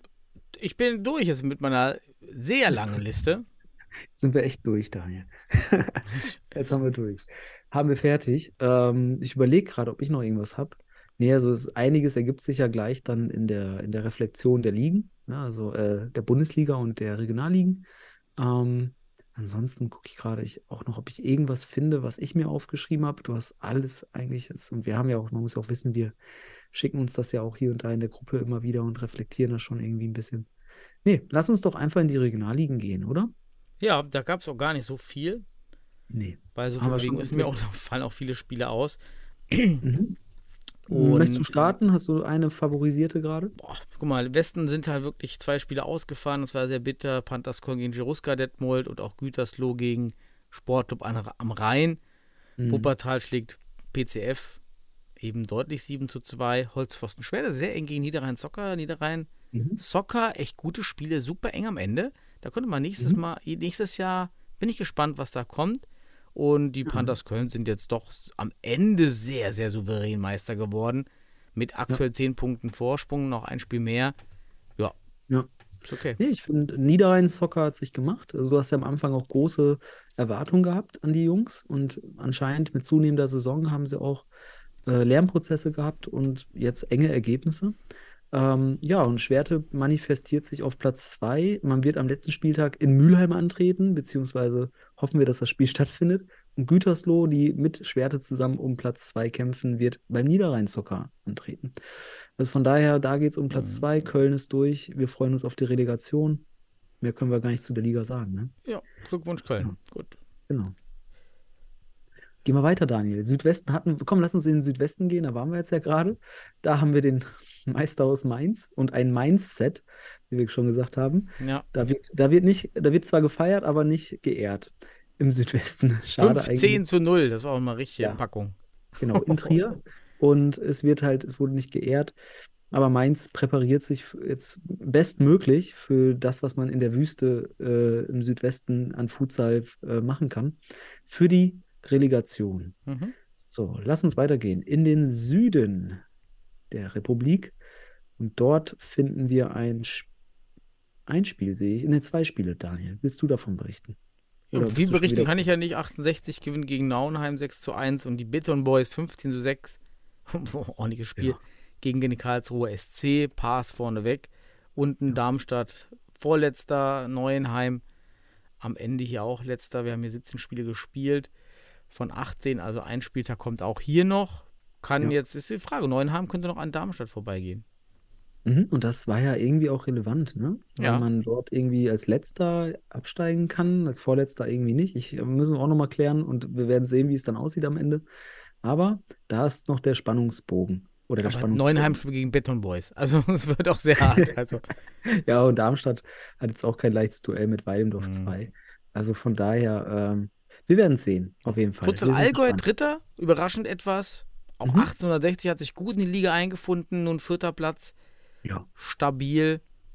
Ja, Ja, gut. gut. Gehen wir rüber in den Nordosten. Da hatten Mhm. wir auch ein paar Spiele. Der CFC Hertha gewinnt gegen Blumstadt United 11 zu 5. Atletico Berlin spielt gegen den FC Karl Zeiss Jena, gewinnt 3 zu 2. Und da gab es ja noch irgendwas. Ich, ich meine mich zu erinnern, dass es eine Schiedsrichterbeschwerde gab. Oder was war da, Daniel? Ja, da war wieder natürlich die Leistung der Schiedsrichter, wurde da thematisiert.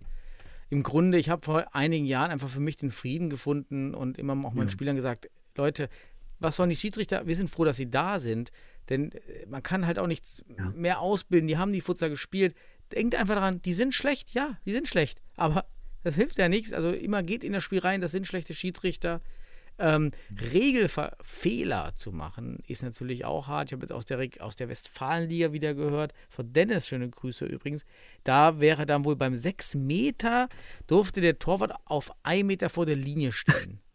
Also so nach dem Motto, diese Logik, 5 Meter Abstand vom Strafstoß. Wurde einfach Ja, fortgeführt. boah, ja, und natürlich auch auf Beschwerden nicht reagiert und dann diese Ab... Ja, furchtbar. Liebe Schiedsrichter da draußen, äh, gut, aber das, wir brauchen nicht belehren. Aber für alle da draußen, der 6 Meter ist ein Strafstoß. Da gilt die Abstandsregelung nicht. Da muss der Torwart auf der Linie verbleiben, solange der Ball nicht geschossen wird. Oder hinter der Linie, wie auch immer. Ähm, und der 10 Meter ist ein Freistoß. Aus diesem Grund, also eigentlich ist es auch ein Strafstoß, nur ein Freistoß in der Form, der aber direkt aufs Tor geschossen werden muss. Freistoß, weil man fünf Meter ran darf als Torwart, aber ohne Mauer. Freistoß ohne Mauer. Mhm. So, da gilt das und beim 6 Meter eben nicht. Äh, wenn aber ein Foulspiel kurz vor der 6 Meter Begrenzung stattfindet, das dann eben äh, das sechste oder mehr vermehrte Foul ist, dann kann natürlich von dort auch der Mhm. entsprechende Das Freistoß und so Mauer was durchgeführt Lustiges aufgefallen bei dem Juniorenturnier. Also ich habe es ja nicht lange geschaut. Da war dann Freistoß für ein Team. Das war das Spiel von Hertha BSC Genau, hat da genau. gespielt. Und dann gesehen. war fünf Meter Abstand um den Ball muss ja eingehalten werden. Beim, Oh ja, habe ich auch gesehen. Und dann stellt auch die Schiedsrichterin, stellt die Mauer fünf Meter weg, aber Genau. Der eine Hertha-Spieler steht einfach ein Meter neben dem Ball, Ja, der Schütze läuft an, ist der direkt Und bumm. Ja, Genau, habe ich auch gesehen. Ich dachte auch so, okay, jetzt müsst ihr bitte noch den Radius ziehen und Richtig. ihn nach vorne denken. Ja, halt wieder, Ja. ja. Ja, aber die wurden ja auch gesichtet bei dem Turnier. Also ich glaube, auch da werden Schiedsrichtertalente dabei gewesen sein. Und wie du schon sagst, wir sollten dankbar sein. Auch wenn wir hier Berichte hören aus Berlin, dass dort irgendwie tendenziell für Berliner Clubs gepfiffen wird und so weiter. Aber in erster Linie sollten wir dankbar sein, dass wir Schiedsrichter haben, ausreichend Schiedsrichter. Und im besten Fall kommen dann zu, durch solche Events wie solche Juniorenmeisterschaften neue Schiedsrichtertalente nach in Mhm. den Landesverbänden, Regionalverbänden bis in die Bundesliga. Und dann werden wir sicherlich mit Zeit immer bessere Schiedsrichter bekommen. Auch in der Bundesliga, ich kann dir sagen, beim MCH das Spiel, kommen wir drüber, da waren die Schiedsrichter auch nicht be besonders gut. Also da sollten wir einfach Und es bleibt ja auch der. Fußballschiedsrichter. Das wäre auch in den Richtig. Futsal-Masterplan aufzunehmen, dass ein Richtig. eigenes, wirklich separates Schiedsrichterwesen gebildet wird und ich eben nicht erst die Fußball-Schiedsrichterlizenz machen muss und dann auch noch abruft, also ich bin auch abrufbar für Fußball. Ja. Ja, größtenteils haben wir auch dort immer noch den Fame-Effekt. Ne? Im Erwachsenenalter Mhm. guckt man dann, wo es hingeht. Also wir haben auch wenig Juniorenschiedsrichter. Wir haben beim MCH zwei Juniorenschiedsrichter gehabt. Also man musste ja damals auch in der Regionalliga und so weiter auch dann ausbilden. Und aber die an der Stange zu halten, ist immer schwierig. Ähm, von daher, wie gesagt, einfach dankbar sein, dass wir welche haben und nachsehen, auch wenn es manchmal richtig hart ist. Also wirklich, wenn solche krassen Regelfehler entstehen, ist das natürlich umso schmerzhafter. Gut, Daniel, aber äh, Potsdam verliert knapp gegen Kroatia Berlin 7 zu 8 und Siemensstadt gewinnt gegen Omidian Dresden 15 zu 9. Liria ist Meister weit weg und unten gibt es 7, 8 und 9 mit 6, also die Plätze 7, 8 und 9. Potsdam, Dresden, Siemensstadt, alle sechs Punkte. Ja, was sage ich dazu? Was soll man noch dazu sagen? Da passiert jetzt auch nicht mehr so viel, Nee, dann, dann lass, lass lieber weitergehen in die den Da kann doch keiner absteigen, ne? Weil es gibt ja keine liegen darunter. Also ich, Genau, da war es, genau, deswegen, da passiert eben Ich nichts. weiß, So meines. Wissens nach. dann Gut, Norden. ja, Sag, sag uns, was im Norden passiert ist. ja, Sparta hat jetzt das Spiel gewonnen gegen Maihahn, ist damit jetzt an die Tabellenspitze gerückt. Es gab eine Absage Mhm. von Deportivo gegen Hannover und Oldenburg gewinnt gegen die BFC Löwen. Damit ist jetzt Sparta Futsal mit jetzt erstmal spielgleich, auch mit PTSK Kiel. Das haben wir jetzt vor PTSK Kiel. Das hatten wir Mhm. gesehen. Es gibt noch ein Spiel und an, das wird halt richtig spannend. Das ist die spannendste Liga, weil da geht es jetzt echt um den Sieg und um den Aufstieg. Also toller nächster Spieltag. Da wäre ein Livestream auch stark. Konferenz. Konferenzschaltung. Konferenz. Denn, ach Ja. nein, warte mal, stopp, PT. Jetzt verstehe ich mal hier. Die App Ich auch manchmal nicht- nicht. Ah, hier ich unten. Am 18.03. spielt er nochmal PTSK gegen Fortuna Hamburg. Genau. Ist relativ safe, glaube ich. Und dann am 25.03., also eine Woche später, ist halt alles etwas entzerrt. Wolmertshausen gegen Sparta Futsal. Und Wolmertshausen könnte ja sein, vielleicht haben die ein paar Fußballer dabei. Und, Mhm. und also das wird nicht ganz so klar, eventuell. Ja, also äh, zu dem Spiel PTSK Kiel gegen Fortuna Hamburg muss man noch sagen, zumindest meines Wissens nach, so habe ich es der Instagram-Seite von Kiel entnommen, das Spiel sollte ja eigentlich am Samstag stattfinden, ist aber ausgefallen und ist dann jetzt anscheinend verlegt worden auf den kommenden Samstag. Genau, um das nochmal zu erwähnen, falls es nicht schon erwähnt wurde oder ich was überhört habe. Es ist dort jetzt auf jeden Fall ein Kopf-an-Kopf-Rennen.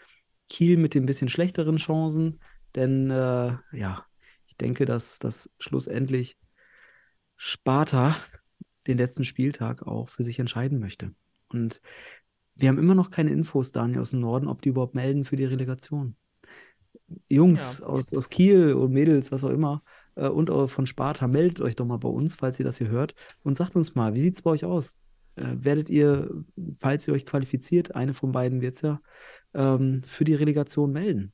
Das ist die wichtige Frage, weil da haben wir noch keine Antwort drauf bekommen. Ja, Genau. das stimmt. Genau, So, weiter boah, schon Fragezeichen 53 im Norden. Minuten. Boah, wir müssen mal langsam rüberkommen zur Bundesliga. oh Ja, Gott. hast, hast, dann hast, du- hast du den Trailer? Den Trailer? Ja, spiele ich dann ein. Bundesliga. Oh je. Wissen Sie, wir haben genug Sorgen damit. Okay, dann sollte das jetzt hoffentlich eingespielt worden sein sein, von ja. dir. Passt schon. Wird, wird schon eingespielt worden sein. Gut, Daniel, es gab Duelle über Duelle und zwar alle am Samstag. Alle am Samstag. Ja. Wichtig für uns, alle Spiele haben stattgefunden, keine Mannschaft ist nicht angetreten. Von daher super. Und das erste Spiel, du willst sicherlich aus Düsseldorf berichten, deine Fortun haben gegen Wacker gespielt und haben überraschend zu Hause gegen Wacker 4 zu 8 verloren. Du wirst uns aber sicherlich einiges dazu berichten und ich bin gespannt. Ja, Erzähl. war an sich ein schönes rundes Event. Wir kommen ja auch mit der Orga äh, gut voran. Also das macht jetzt schon Spaß, da den Spieltag zu organisieren. Hab mir jetzt sogar so ein chinesischer, da ist ein japanischer Laden, so ein Supermarkt gegenüber. Hol ich mir immer so leckere Nudeln. Freue ich mich jetzt immer schon darauf auf, unser, auf unserer Heimspielkasse. Äh, auf unser Daniel Heimspiel. baut sich die Komfortzone. Ja, die ist richtig gut, die Komfortzone. Habe ich da mal Nudeln reingehauen da in der Halle. Ja. Zu 110 Zuschauer war auch okay, viele Kinder wieder. Capri-Sonne verkauft sich sehr gut übrigens. Mal ein kleiner Tipp für alle. ist immer gut, mit den Kindern so Capri-Sonne zu verkaufen. Gute Gewinnmarge, wenn man die billige vom Aldi nimmt. Und äh, Wu hat bei uns mal gespielt, der junge Torhüter von uns, Martin Wu, 19 Jahre alt, durfte beginnen. Und wir haben auch noch einen neuen Spieler, Vlasovic, auch nochmal aus der Ukraine mit dazu. Ja, und dann ging es los, alle waren motiviert und was war's?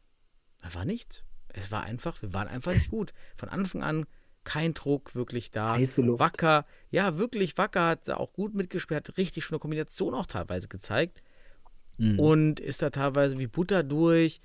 Martin Wu ist dann auch raus zur zweiten Halbzeit und, und, und Christe Groth kam rein. Klar bringt das dann in so, einer, in so einem Spiel dann nochmal ein bisschen mehr Sicherheit.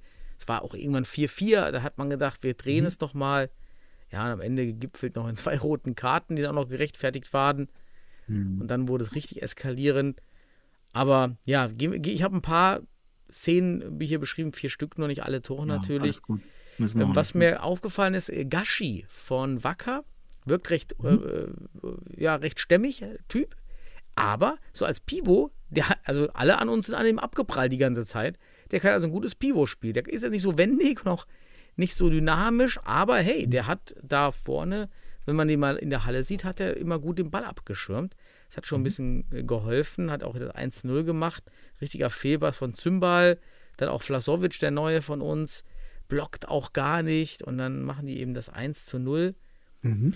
Dann habe ich noch gesehen 1 zu 2 Ben Haller, ein schönes Tor von uns. Schöner Doppelpass Ben Haller, weil Aboyakje, sehr junger Spieler, hat mir eigentlich auch gefallen, offensiv, defensiv. Er blockt halt gar nicht. Der bräuchte mal einen Körper. Ja, ich habe mir hingeschrieben, der muss mal dirty werden, der Junge. Der, der musste auch mal dagegen stehen. Viel zu brav, der Typ. Weil offensiv geht der, äh, spielt er dann beim 2 zu 4 vier Mann aus und setzt Elisi mega in Szene. Mhm. Aber bei dem 1 zu 2, ja, da, da blockt er nicht, dann gibt es auch kein Covering vom Ala. Da fehlt es also bei Wacker so ein bisschen weiterhin in der Defensive. Ja. Preisler zu tief. Und das skurrilste Tor, habe ich mir aufgeschrieben, war das 4 zu 4. Thiemann bekommt einen hohen Einkick an die Schulter und kickt den Ball mit der Schulter ins Schulter? Tor. Ja, mit der, Schul oder mit der Schulter, ja. Ah, der sagen wir Brust- mal, es war Brust, diesmal die Schulter. Brust. Ja, Brust, Schulter. kann das ja.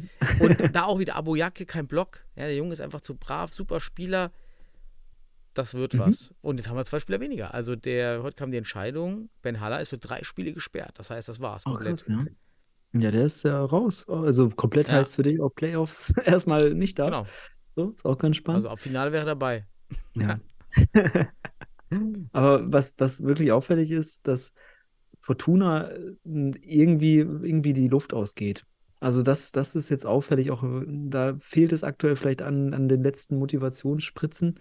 Man ist jetzt gesichert, viel kann auch nicht mehr passieren, wobei durch den Sieg von Pauli, den wir auch noch besprechen werden, dann nochmal Gefährdung ist in Hinsicht der, der, der Platzerhaltung. Aber ähm, man hat auf jeden Fall Wacker zu einigen Möglichkeiten eingeladen. So, also aus meiner Sicht war es kein höchst attraktives Spiel, was ich jetzt gesehen habe. Es war relativ langsam. Ähm, Fortuna viel heiße Luft, kam nicht viel rum. Bei Martin Wu fand ich es gut, dass er gespielt hat. Stand hier Mhm. und da ein bisschen zu tief. Aber das sind alles Erfahrungen, vor allem im taktischen Bereich, ähm, die er machen muss. Dann hat er auf jeden Fall Potenzial und äh, ja, was soll ich dazu sagen? Die roten Karten fand ich auch äh, naja, also muss man das noch, vor allem mit der, mit der Perspektive Playoffs, ja, muss man sich überlegen, ob man gegen bei so einem Spiel, das eh schon wirklich vielleicht auch verloren ist, da nochmal so hart reingeht, etc. Aber gut, will ich gar nicht bewerten. Die Schiedsrichter haben es gemacht und haben es aus meiner Sicht auch richtig gemacht. Und äh, ich freue mich für Wacker, für diesen, ja, Ja. ich sag mal, ersten Sieg seit langem auch wieder in der Hinsicht, wobei man ja gegen Penzberg auch gewonnen hatte, aber hier so auch ein Erfolg, den man nicht erwartet hat, das ist wichtig. Mhm. Und äh, das gibt Mut, vor allem für die Relegation. Ich gehe mal von, davon aus, dass äh, die 20 Tore da Unterschied gegenüber dem letzten Spieltag dann beim, gegenüber MCH äh, kein, kein, kein Aufholcharakter äh, kriegen. Ähm, deswegen freut mich das für Wacker. Und mehr habe ich zu dem Spiel auch nicht zu sagen, Daniel. Ja, lass Viele- übergehen. Ja, Viele, wir, wenig Defensive habe ich gesehen, muss ich sagen. ja, Wenig- aber alles, das kannst du, das kannst du echt verknüppeln. Sch- Glückwunsch an Wacker, haben sie völlig verdient. Auch mit Ali vor dem Spiel ein bisschen Genau. geredet, war auch wieder nett, auch Ali mal wieder zu sehen. Kommen wir Mhm. zum attraktivsten Spiel des Wochenendes. Und zwar Weilendorf gegen Jan Regensburg. Und es hat auch ein sehr attraktives Ergebnis. Wir haben letzte, Stunde, äh, letzte Woche ja schon ein bisschen anklingen lassen, so hohe Ergebnisse. Das sind Mhm. geile Spiele. 8 zu 7. Also das ist auch für den neutralen Zuschauer dann sicherlich attraktiv. Viele Tore, schon zur Halbzeit 4 zu 2. Ich fand es auf jeden Fall gut, das Spiel. Auch äh, wie Weilendorf gestartet ist. Diesmal kann, oder hast du noch irgendwas? Irgendwie Zuschauer waren gut, 235. Ja, ich habe ich hab jetzt nur den Kommentar. Bestes Zuschauerspiel der Saison, weil Ja. echt die ganzen Kinder in der Halle, die sind ja, die sind ja durchgedreht da. Wirklich ganz tolle Werbung für den Futsaler-Spiel. Genau. Was will man da mehr, wenn man an so, einem- an so einem Nachmittag dann in die Halle kommt? Stark. Ja, was ich auch gut fand, also das erste Tor von Ack, schöner Horizontallauf, schön durch die Gasse rein, Spieler auf sich gezogen und dann dieser satte Abschluss. Ähm, zeigt, dass er in der Form steigt. Die Reduzierung des Kaders tat zu, hat Ack gut, finde ich. Auch Memosch Söser tat das gut. Spielzeit nimmt zu und das braucht der Junge eben. Spielzeit, Fehler machen und in so einem Spiel machst du halt Fehler. Es geht hin und her. Ähm, und am Ende hat, hat äh, Weidendorf halt dann doch den längeren gezogen. Aber du erzählst uns jetzt vielleicht noch ein bisschen mehr und ich kommentiere es. Bitte, Daniel. Ich habe jetzt, ich hab jetzt nur 30 noch weiter aufgeschrieben. Das Mhm. Einzelne von Ack hatte ich hier auch, weil er einfach unfassbar das Ganze da individuell durchspielt. Beim 1 zu 1 von Pörsch kriegt bläst das Ding durch die Beine. Ja. Gut, er weiß selber, dass das Kacke war. Brauchen wir jetzt hier nicht zu sagen, dass das wirklich unterirdisch war, aber da, die Kreuzstellung ist da schon echt offen. War, Du, mich, wir haben- war ich ein bisschen Wir haben ja verwundert. bei, beim Länderspiel über Wiegels schon gesprochen und ich habe ja gesagt, auch bei Pless ist ist das mit der Kreuzstellung noch schwach, also noch nicht so stark, wie es sein muss. Aber ich denke, er ist jemand, der da jetzt dran arbeitet. Vor allem, wenn es zum Tor, Gegentor führt, wird es explizit auch fokussiert, denke ich. Und ich denke, wir werden ihn in Zukunft dafür besser sehen. Mhm. Ja. 2-1 von Bosinovic gefällt mir auch richtig schön, weil das so ein richtig geiles Pivot-Tor ist. Er bekommt Mhm. den Ball, schiebt mit dem Körper nochmal drei Schritte zurück, täuscht nach rechts, also er steht ja rechts auf Ala, rechts an, geht einfach links, direkt, boom, Schuss, geiles Pivot-Spiel. Das ist Pivot im Futsal, wirklich in Reinsform, da gefällt einem Bosinovic richtig gut, wie er sich da reindreht. Und dann das 4 zu 2, die Ecke von Jan Regensburg, die kam mir bekannt vor. Die Ecke läuft ja so, dass einer, der, der linke Aler läuft auf einmal Richtung Ecke, bekommt den Ball, aber stoppt ihn nur ganz kurz und legt ihn mit der Hacke auf einen der angeblichen Schützen aus dem Rückraum ab, die aber angelaufen kommen. Ja, ne, Und also, ich meine, entweder hat den ja. TSV das schon mal gemacht oder der SFC Stuttgart. Ich meine, ich habe das die Saison schon mal bei irgendeinem Verein bei uns gesehen. Ja, beim SFC habe ich das, glaube ich, in Erinnerung, aber unabhängig davon ist es eine bekannte, eine bekannte Variante, dass man den Ball ins Zentrum spielt, sozusagen der, der Spieler, der den Ball mit der Hacke weiterleitet oder mit der Sohle nach hinten weiterleitet, bringt Körper und äh, Körper zwischen Ball und Gegenspieler, sodass der Gegenspieler nicht rankommen kann. Und den, der, der Schütze läuft erst nach außen, macht eine Finter, kommt wieder rein und kriegt den Ball. Wunderschönes Tor. Ähm, Willst du noch weitere Tore besprechen? Weil Ich habe nicht mehr aufgeschrieben. Das alles, Okay. waren alles schöne Tore irgendwie. Also da jetzt noch welche rauszupicken. Ich, ich möchte so ein bisschen, äh, noch ein bisschen die Metaebene bedienen, weil wir sehen hier ein 8 zu 7, Daniel. Und das Ergebnis zeigt eigentlich wunderbar auf, auch warum diese beiden Mannschaften eben nicht Top 1 oder 2 sind. Sie sind eben 3 und 4, ähm, weil sie einfach in den Defensivreihen nicht genu- gut genug arbeiten aus meiner Sicht. Also die Gegentore, so schön sie offensiv sind und so schön diese Offensivaktionen von Regensburg und von Weilendorf sind, tolle Pivot-Szenen, tolle Ala-Szenen, tolle Standards. Wirklich, also für Offensivspektakel ein wunderbares Spiel, die Highlights richtig gut, das Tempo richtig stark, aber die Defensivreihen, viele, viele Grundregeln, die man nicht beachtet. Pässe sind in die Tiefe dauer dauernd möglich, also schon bevor der Pass gespielt wird, schon eine Aktion vorher teilweise. Passlinien werden nicht geschlossen, ähm, Blick ist manchmal nur auf Ball gerichtet. Ähm, da muss man auch bei dem Eckball zum Beispiel sagen, dass Memosch das nicht erkennt, richtig, ähm, der da irgendwie außen spielt, da die Verteidigung. Ähm, das meine ich eben. Also die, die Defensive ist verbesserungswürdig, sonst sind diese beiden Mannschaften und auch Weinendorf wahrscheinlich kein Team, das die deutsche Meisterschaft holen wird. Aber wenn man defensiv arbeitet und da eine Balance reinkriegt, vor allem Waldemdorf, mit diesem Kader, mit dem Pivot-Potenzial, mit den Alas, wenn man das mit der Defensive verbinden kann, wenn man da wirklich auch nicht nur kämpft, sondern auch taktisch cleverer wird und Erfahrung jetzt nutzt, um, um da Analyse zu betreiben und sich zu entwickeln, dann haben wir hier einen Kandidaten, der auch ernsthaft gegen Weilendorf und Hott gegenhalten werden kann. Und wir werden es ja schon am letzten Spieltag sehen, weil dort spielt Hott gegen Weilendorf, also Weilendorf gegen Hott. Und da werden wir sehen, ähm, weil was ich bei, bei Hott beobachtet habe, ist auch wirklich eine Defensivmentalität, ganz schwer da wirklich äh, durchzukombinieren. Und das sehe ich jetzt in diesen Highlights zwischen Weidendorf und Jan Regensburg nicht. Deswegen, aus meiner Sicht ist die Defensive hier der Schlüssel, eben um den Schritt Richtung Top 2 zu machen für beide Teams, weil die haben sich hier natürlich kaum was geschenkt, ne? muss man einfach sagen. Mhm. Genau, das zu dem Spiel. Dann äh, Stuttgarter Club, äh, Stuttgarter Futsal Club gegen Penzberg. Das werden wir inhaltlich unkommentiert lassen, weil wir da keinen Ticker hatten bei dem Spiel. Ne, ja, Daniel? für alle, die genau, unsere Policy nicht kennen, wenn, wenn kein Live-Ticker, dann auch von uns keine Spielanalyse. Punkt. Ja, aber was interessant war, ist einfach, dass in der Aufstellung des Stuttgarter Futsal Clubs, äh, Clubs kein Akzentjewitsch vorkommt ja, und kein Michewski. Also die beiden, äh, ne? Also und Babic auch nicht übrigens. Also die drei tragenden Säulen ja, ja, fehlen. Der, der, wahrscheinlich der Koffer voll Geld, der dann noch nachts kam, äh, hat dann doch nicht gereicht genau. für alle. Genau, unsere Informationen, äh, zumindest die Informationen, die zu uns fließen, hießen, äh, tatsächlich in der Nacht vor dem Spiel wurde, wurde bezahlt, bestimmte Spieler, und deswegen haben sie gespielt. Ähm, aber einfach, man sieht, dass diese drei Brecher fehlen. Dennoch gewinnt man 16 zu 2, das aber ohne diese, ja, aber ohne diese drei sehe ich es auch schwierig dann am Ende des Tages für die Playoffs. Also da mhm. sich dann, wenn ich Hohenstein am, am Wochenende gesehen habe, und da können wir jetzt rübergehen, weil das Spiel brauchen wir nicht großartig beachten, das Stuttgart gegen Penzberg, aber Hohenstein kommt in Bielefeld an und hat, ich guck dir mal einfach nur die Kaderliste an. 1, 2, 3, 4, 5, 6, 7, 8, 9 also voller Kader, volle Besatzung mit 20 Leuten dort irgendwie. Ähm, also kommen optimal angereist und spielen 40 Minuten Full Court Pressing. Full Court Pressing. Und eins muss ich sagen, der MCH hat das gut gemacht. Gut gemacht. Man hat nämlich in den Top 4, im, in den ersten Block, das, das hat man gesehen, die halten voll dagegen. Und die haben, sind auch total pressingresistent. Also Hohenstein hat die gepresst ohne Ende und kam nicht an den Ball. Und das war ein ausgeglichenes Spiel, die ersten sieben Minuten. Also ausgeglichen in der Hinsicht, Hohenstein hatte schon mehr Chancen, weil sie halt Fullcourt gepresst haben, aber der MCH auch immer gefährlich. Aber sobald der MCH seinen Block tauscht oder durchwechselt, hm. kommen Spieler drauf. Also der, der erste Block, muss ich sagen, ist Top 4 der Liga. Der zweite Block ist maximal Platz 9 gefühlt oder Platz 8.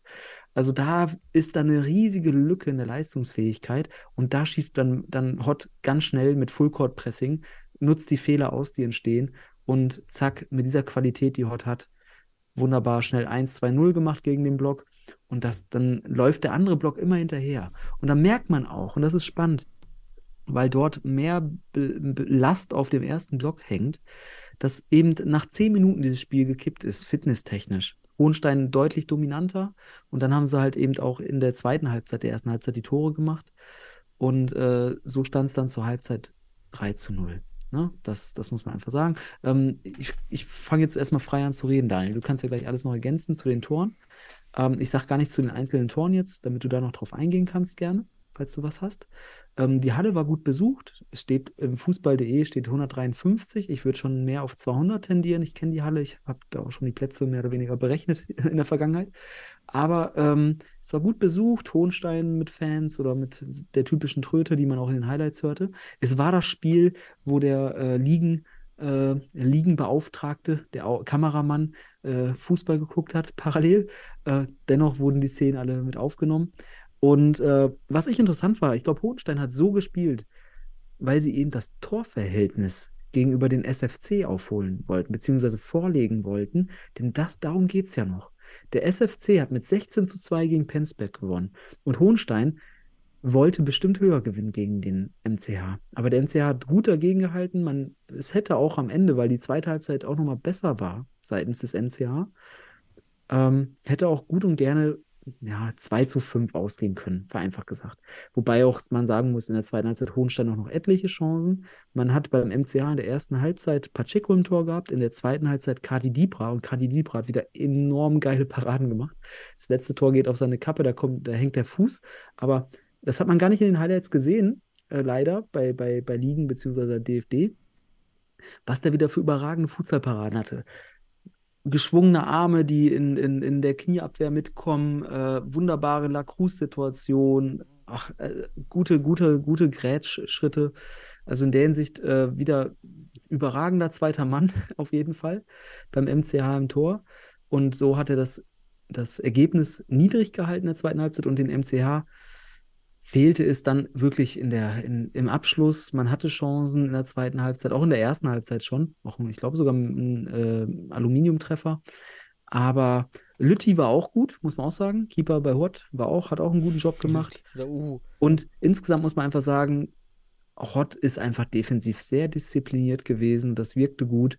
Ich denke, dass ein Team wie Weidendorf oder Regensburg hier gegen diesen MCH nicht 5-0 gewonnen hätte. Also nicht, nicht, nicht mit fünf Tonnen Abstand, vor allem nicht ohne Gegentor. Und das spricht für Hohenstein in diesem Moment. Eine gute Balance aus Offensive und Defensive. Und ich, ich glaube, dieses Spiel hat Hohenstein gut getan, denn sie haben gegen einen relativ pressingresistenten Gegner gespielt. Und da nehmen sie sehr viel mit, glaube ich, auch wenn es natürlich 5-0 geändert ist. Man hat auf jeden Fall einiges tun müssen, weil der MCH dann auch angefangen hat in der zweiten Halbzeit auch zu isolieren und ins 1 gegen 1 zu gehen, weil dort hat man, hat man Hohenstein dann auch hier und da gekriegt. Man ist immer wieder durchgebrochen äh, über den Aler und ähm, da hat auf jeden Fall Hohenstein jetzt ein paar Lerneffekte. Das fand ich ganz gut. Also für beide Mannschaften ein sehr wertvolles Spiel. Ein gutes Spiel aus meiner Sicht, auch wenn es 5-0 endet. Und äh, schade, dass dem MCH einfach irgendwie so ein Ehrentreffer verwehrt blieb. Ne? Da, so. Aber Hohenstein on fire. Auf jeden Fall äh, weiß Ich, das. ich habe auch aufgeschrieben bei mir, die, die Gegentore waren aus meiner Sicht kaum verhinderbar. Es war einfach gut rausgespielt. Also der MCH Mhm. macht keine elementaren Fehler bei den Toren. Und ähm, jedes Tor für Ja. sich ist eigentlich ein schönes Doppelpass, also an sich ein einfaches Futsalspiel. Doppelpass gehen und die, die Hohenstein, Hohensteine, die Hohensteiner Spieler, es ist immer so, Ball wird gespielt, dann gehen die wirklich mit einem guten Druck Ja. los und rennen Genau. los und sprinten, also wirklich geil danach. So, deshalb alle Tore, ich will gar nicht drauf eingehen weiter, weil Ja. sind alles schöne, alles klassische Futsaltore gewesen. Aber Genau. auch so, dass der MCH es schwer verteidigen kann. War gut gemacht. Ich sag, also, ich sag mal so, diese, diese Tore hätten auch andere Bundesligisten kassiert, um es so zu sagen. Ähm, allerdings würde ich schon auch natürlich, wenn ich die Defensive da analysiere vom MCH, auch die Tore als zu verhindern sehen, weil man sicherlich auch Passwege schließen kann, etc. Man kann auch zum Beispiel beim Tor von, von Wittig, was er wunderbar als Pivot macht, dreht sich über seine linke Schulter, haut das Ding mit rechts unter die Latte. Richtig schönes Tor von Wittig, muss ich sagen. Schönes Pivot, aber auch das Tor von, von Oliver, also auch Ribeiro, das letzte Tor, äh, oder das vorletzte, das, das 4-0, glaube ich. Wunderbar den Ball attackiert äh, mit Horizontallauf und dann knallhart in die Ecke hält kein Torwart der Liga. So gut einfach. Insgesamt die, diese futsalspezifischen Aktionen mittlerweile. So, man kann es verteidigen aus meiner Sicht, klar. Man kann alle Tore verteidigen, aber wie du schon sagst, schwer zu verteidigen. Hohenstein ist on fire, offensiv hat man gezeigt, was man auf jeden Fall in der Lage ist abzuliefern, auch durch diese Aktion. Und gleichzeitig hat man defensiv die Null gehalten. Für mich ein gelungenes Spiel für Hohenstein, um sich für die Playoffs weiter auch zu konzentrieren, auch für die Aufgabe gegen Weidendorf gewappnet aus meiner Sicht. Ähm, und der MCH auch, der hat nicht schlecht gespielt, muss man sagen. Insgesamt war es kein schlechtes Spiel. Man hat einfach auf, ist auf Hohenstein getroffen, die mehr oder weniger Vollprofis sind. Die, da merkt man, die trainieren täglich, haben ihre Fitnessprogramme. Der MCH hat einen Block, der dagegen halten kann. Und dann ist halt eben vor allem, das sieht man auch an den Toren, vor allem in den zweiten Hälften der Halbzeiten eben hier gegen Hohenstein eben kein, kein Kraut gewachsen gewesen. Und deswegen war es ein gutes Spiel vom MCH. Man hat das rausgeholt, was man rausholen konnte. Schade, dass, wie gesagt, kein Tor gefallen ist noch. Das hätte man sich auf jeden Fall verdient. Gut. Aber das zu dem Spiel haben wir So, danke für den Monolog, Herr, Herr Rauch, bitte. Naja, war ein, war ein schönes Spiel, Pa- aber Ja, Pauli HSV, letztes Spiel, 4 zu 3. Oh, oh. Ein, das eine- Rekordspiel, ach nee, doch nicht. Ja, nee. Das war das Hinspiel. 100 Zuschauer statt 1300. Meier gesperrt. Könnte es erklären. Pauli auf Das- jeden Fall stark. Könnte es ne? erklären, dass, das, dass 1200 Zuschauer weniger Genau, da waren. nee, kann natürlich den Sieg von Pauli, also ah, definitiv wird das, das mit erklären. Er ist einfach der beste Spieler weiterhin von der, der HSV Panthers. Und nichtsdestotrotz, Respekt an Pauli für diese Leistung hier, Ja. mit der man hier immer wieder zurückgekommen ist. Auch der HSV hatte für mich jetzt mehr, mehr Chancen den, den Highlights nach.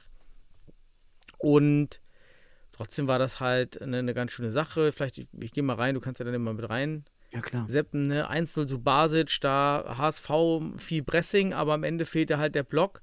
Und Asispor steht einfach in der Mitte und schaut nur auf den Ball. Schaut nicht auf Asi, schaut nicht auf Subasic. Deshalb da dann das 1 zu 0 nach Vorlage von Spo. Dann kommt Hanke 1 zu 1 nach einer Ecke, irgendwie glücklich drüber, dann noch irgendwie abgefälscht. Sieht ein bisschen ungünstig aus für Dudek, aber kann auch dieses abgefälschte eben sein.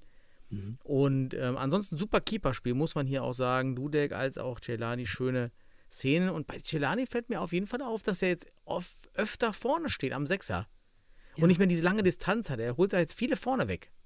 Ja, das ist, äh, er macht eigentlich das Optimale, was er ähm, auch mit, mit, seinen, mit seiner Statur und so weiter einfach machen muss und macht einen guten Job. Ne? Also ich glaube, wir haben ihn häufig genug kritisiert und Mhm. ich glaube, und er hat auch sicherlich mal hingehört und auch sicherlich eine gute Eigenreflexion und ähm, ja, macht auf jeden Fall einen guten Job. Hier hat es natürlich dann am Ende nicht gereicht. Dudek war auch gut, wie du schon sagst, hat mir auch gut gefallen. Aber das zeigt, das zeigt sich einfach auch dieses Spiel, auch von Jalle jetzt hier nochmal, wie wichtig es ist, taktisch richtig zu stehen. Ja, wirklich auch den Raum so weit zum Ball zu schließen, also ranzugehen, damit du eben keine Fläche anbietest zum Überwinden. Und das ist ganz wichtig. Wenn du das noch technisch äh, äh, gut machst, wie es er mittlerweile auch hinkriegt, dann bist du ein Top-Torwart. So ist es einfach. Mhm. Ne? Also das ist auf jeden Fall gut, zu- gut zu erkennen an der Entwicklung von Yalcin Celani in der Bundesliga. Ja. Ne? Dann das 1 zu 2 von Labiat. Hier irgendwie Nummer 14. Ich glaube, der dritte, das ist der dritte Spo. Da stand kein Name im, im DFB-Net. Er blockt hier nicht. Dudek steht zu tief. Deshalb macht Labiat hier die Bude. Dann 2 zu 2 durch Grünberg. Schöner nach Passfehler HSV. Dann, glaube ich, schon mit der Pike macht er den, glaube ich, rein. Habe ich jetzt gar nicht aufgeschrieben. Dann Mozafari 3 zu 2, weil Öztürk mal wieder auf Ala völlig über, überheblich mit der ba dem Ball abschirmt und da äh, sich da im God-Mode sieht und natürlich verliert. Also jetzt, über, jetzt so viel musst du jetzt nicht interpretieren. Also ja, so weit. ja, aber äh, es war halt unnötig. also, es war, was es will war er, nach, ja, was will er machen? Ja, es war nachlässig. Wo will er denn hin? Er steht schon an der Auslinie, kann sich nicht rechts rumdrehen. Das heißt, am Ja. Ende kann er sich links rumdrehen oder einen Panner geben. Also, was, was will er da machen? Ne? Das ist natürlich unnötig. 3-3 Stankovic nach Flying. Hier hat man also den Flying rausgeholt. Das sah nämlich Pauli gar nicht so stark aus. Und dann hat man, das wäre jetzt mal spannend, hat man etwa nach dem 3 zu 3, was wir immer wieder diskutieren, wieder den Flying zurückgeholt und wieder normal weitergespielt, weil dann hat nämlich dann kam der Freistoß, noch Stankovic gelb-rot, Jeremejew macht den Freistoß rein, weil Mhm. hat man hier wieder genau diesen diesen menschlichen Fehler gemacht. Das ah, Flying ist Risiko. Wir müssen jetzt jetzt 3-3 wieder Flying wegnehmen, wieder normal spielen. Hat man den Fehler gemacht? Weißt du da was? Ich habe es nicht gesehen. Also den, ich habe leider das Spiel nicht ganz gesehen diesmal, aber ähm, in den, den Highlights nach hat man anscheinend äh, vielleicht den Flying nicht mehr gebracht. Es war ja auch schon spät im Spiel, ne, muss man auch sagen. Es sind ja beide Tore in der 40. Minute, die beiden letzten gefallen. Und, äh, und äh, Pauli mit einer Aufholjagd am Ende auch. Also von daher ähm, interessant. Die, ich glaube, der natürlich das Spielentscheidende war am Ende dann die, die, der Platzverweis. Und der schön ausgespielte äh, Freistoß, muss man auch einfach sagen. Da hat sich Pauli was überlegt. Sicherlich auch mit unter die Handschrift Ja. von Juri Jeremejew. Das war am Ende entscheidend für diesen Erfolg. Und ja, wie du schon sagst, wir wissen es nicht, aber wenn man so im Flying erfolgreich spielt gegen eine Mannschaft, wo man weiß, okay, die können das vielleicht noch gar nicht so gut verteidigen, dann vielleicht mal Weimarsche Relationstheorie oder Relativitätstheorie und auch mal zwischendurch bringen, aber das wissen wir nicht. Ähm, gegen Pauli sicherlich ein Mittel in der Hinsicht. Ähm, ja, und am Ende Glückwunsch an St. Pauli. Man ist jetzt, wenn man das in Hinsicht auf so wie so Box-Weltmeisterschaften sieht, dann ist man jetzt Hamburger Meister. Aber ich denke, man sollte die gesamte Saison sehen, Hin- und Rückspiel. Und da hat dann der HSV doch noch äh, in der Tordifferenz die Nase vorne. Aber es ist ein Deut für die nächste Saison, Daniel. Ne? Guck dir auch mal den Kader von Pauli an, wie breit der ist. Also da, Ja, Ja. definitiv. ja, also es ist ein Deut darauf, dass man äh, Pauli jetzt als ernsthafte Konkurrenz zu den HSV Panthers in Hamburg sehen muss. Und äh, ja gut, sicherlich sehen die das auch schon länger so. Aber ähm, ja, spannend, dass die sich dort jetzt auf Augenhöhe einfach auch begegnen und es keine Dominanz der HSV Panthers in Hamburg mehr gibt. So, das haben wir jetzt in dieser Bundesliga-Saison mit dem FC St. Pauli sicherlich erleben dürfen mit diesem vorletzten Spieltag. Und äh, ich bin gespannt, wie sich das bei den HSV Panthers wie auch beim FC St. Pauli hinsichtlich der nächsten Saison weiterentwickelt. Das sind für mich auf jeden Fall zwei Teams, die ich auf jeden Fall äh, hier ja, interessanterweise beobachte. Mhm. Genau. Daniel. Gut zusammengefasst, freut dann für, den, für Pauli, dass man da das Gleichgewicht jetzt hergestellt hat. Klar, Meier hat nicht gespielt, aber Meier wird auch nicht ewig dabei sein. Von Mhm. daher ist es schon eher die Zukunft, die hier gespielt hat. War ein schöner Tag. Ja, Ja. und dann, Machen wir noch Ausblick und dann sind wir fertig. ja, mach mal. Machen wir einen Ausblick. Letzter Spieltag der Futsal-Bundesliga. Samstag, 18.03. und Sonntag, 19.03. gibt es auch noch ein Spiel, aber gucken wir uns erstmal an, was am Samstag passieren wird. Wacker spielt gegen den Stuttgarter Futsal Club. Was sagst du? Boah, findet nicht statt. Und das wäre echt katastrophal. Einerseits, äh, ja, unabhängig davon, aber wenn's, wenn Stuttgart antritt und mit dem gleichen, ungefähr Ah, mit dem gleichen Stuttgart Kader, FC. Ja, passt ja, schon. wenn die, dem, wenn die auch mit dem Kader vom letzten Mal, dann werden sie das Spiel gewinnen. Dann Jan Regensburg gegen den FC St. Pauli. Jan Regensburg, St. Pauli, Jan Regensburg. Ich, ich, ich, wenn St. Pauli mit dem Kader aus Hamburg jetzt aus dem Spiel gegen die HSV Panthers kommt, gebe ich denen eine Chance. Ne? Aber Mhm. wobei, ich glaube, Pauli gewinnt nur, wenn wir die vorher nicht, äh, nicht äh, als Favoriten sehen. Also ich sage auch Jan Regensburg, damit die sich wieder gereizt fühlen. Damit die, die brauchen das ja, diese Underdog-Rolle. Deswegen Jan Regensburg, Daniel. Dann Hohenstein gegen Weilimdorf. Das finde ich natürlich ein spannendes Ja, Thema. total spannend. Hohenstein in Hohenstein. Boah, vielleicht holt man der Weil Imdorf jetzt nochmal, äh, Weil Imdorf nochmal am Ende nochmal was raus. Ja, auf sich Mhm. das mal auf den TSV. Übrigens auch wichtig zu erwähnen, das wird ein Live-Spiel, Daniel. Das wird ein Live-Spiel. Oh, da haben wir wieder eins, ja. Ja, Hohenstein gegen Weilendorf. Und auch noch wichtig zu erwähnen, falls wir es noch nicht berichten werden, aber auch die U. Ne, das, das ist die andere, es ist keine U19 äh, Futsal, sondern Männer, sehe ich gerade. Äh, Fußball. Egal, aber, aber Futsal. Bundesliga Hot gegen TSV Weilendorf live bei DFB TV und auf YouTube. Das sollte man auf jeden Fall hier noch erwähnen, dass wir das voraussehen. Dann sehen wir dein, deine Fortunen aus Düsseldorf bei den HSV Panthers. Wird, wird, wird schwer, auch noch mit den zwei roten Karten HSV. Okay, weil Fortuna könnte sich vorbeischieben auf Platz 5, wenn sie dort gewinnen. Aber ich, ich erwarte eine Trotzreaktion der HSV Panthers und die Sicherung des fünften Platzes. Von daher gehe ich auch auf die HSV Panthers. Und dann wird Penzberg sein wahrscheinlich letztes Bundesligaspiel oder auch vielleicht das letzte Futsalspiel aller Zeiten spielen oder absehbarer Zeit spielen. Und zwar gegen den MCA Futsal Club Bielefeld am Sonntag um 13 Uhr. Was sagst du hier? Boah, meinst du, Penzberg gewinnt nochmal das letzte? Ich bin mir sicher, dass der MCH auf jeden Fall motivierter hinfährt. Das weiß ich. Mhm. Ja, gespannt. Ich bin für Penzberg. Okay, ich sag der MCH. Dann haben wir wenigstens nochmal einen Unterschied. Gut, Daniel. Ja. Und damit haben wir Gemeinsamkeiten und Unterschiede ausgetauscht, auch in dieser Folge wieder. Und ich übernehme das Schlusswort und wünsche dir und auch all den Zuschauern und Zuhörern, Zuschauern sind es ja weniger, aber Zuhörern da draußen eine schöne Woche oder Restwoche und ein schönes Fußballwochenende. Bleibt gesund und ich freue mich auf die nächste Woche, Daniel. Danke dir. Ciao an alle Zuschauer. Zuhörer, ja. Ciao.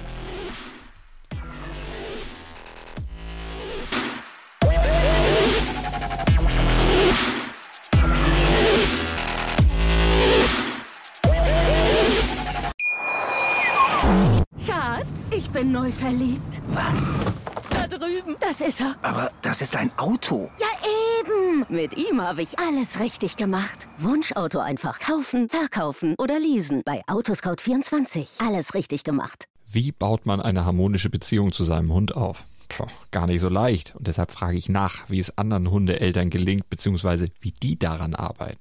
Bei Iswas Dog reden wir dann drüber. Alle 14 Tage neu mit mir, Malte Asmus und unserer Expertin für eine harmonische Mensch-Hund-Beziehung, Melanie Lippisch.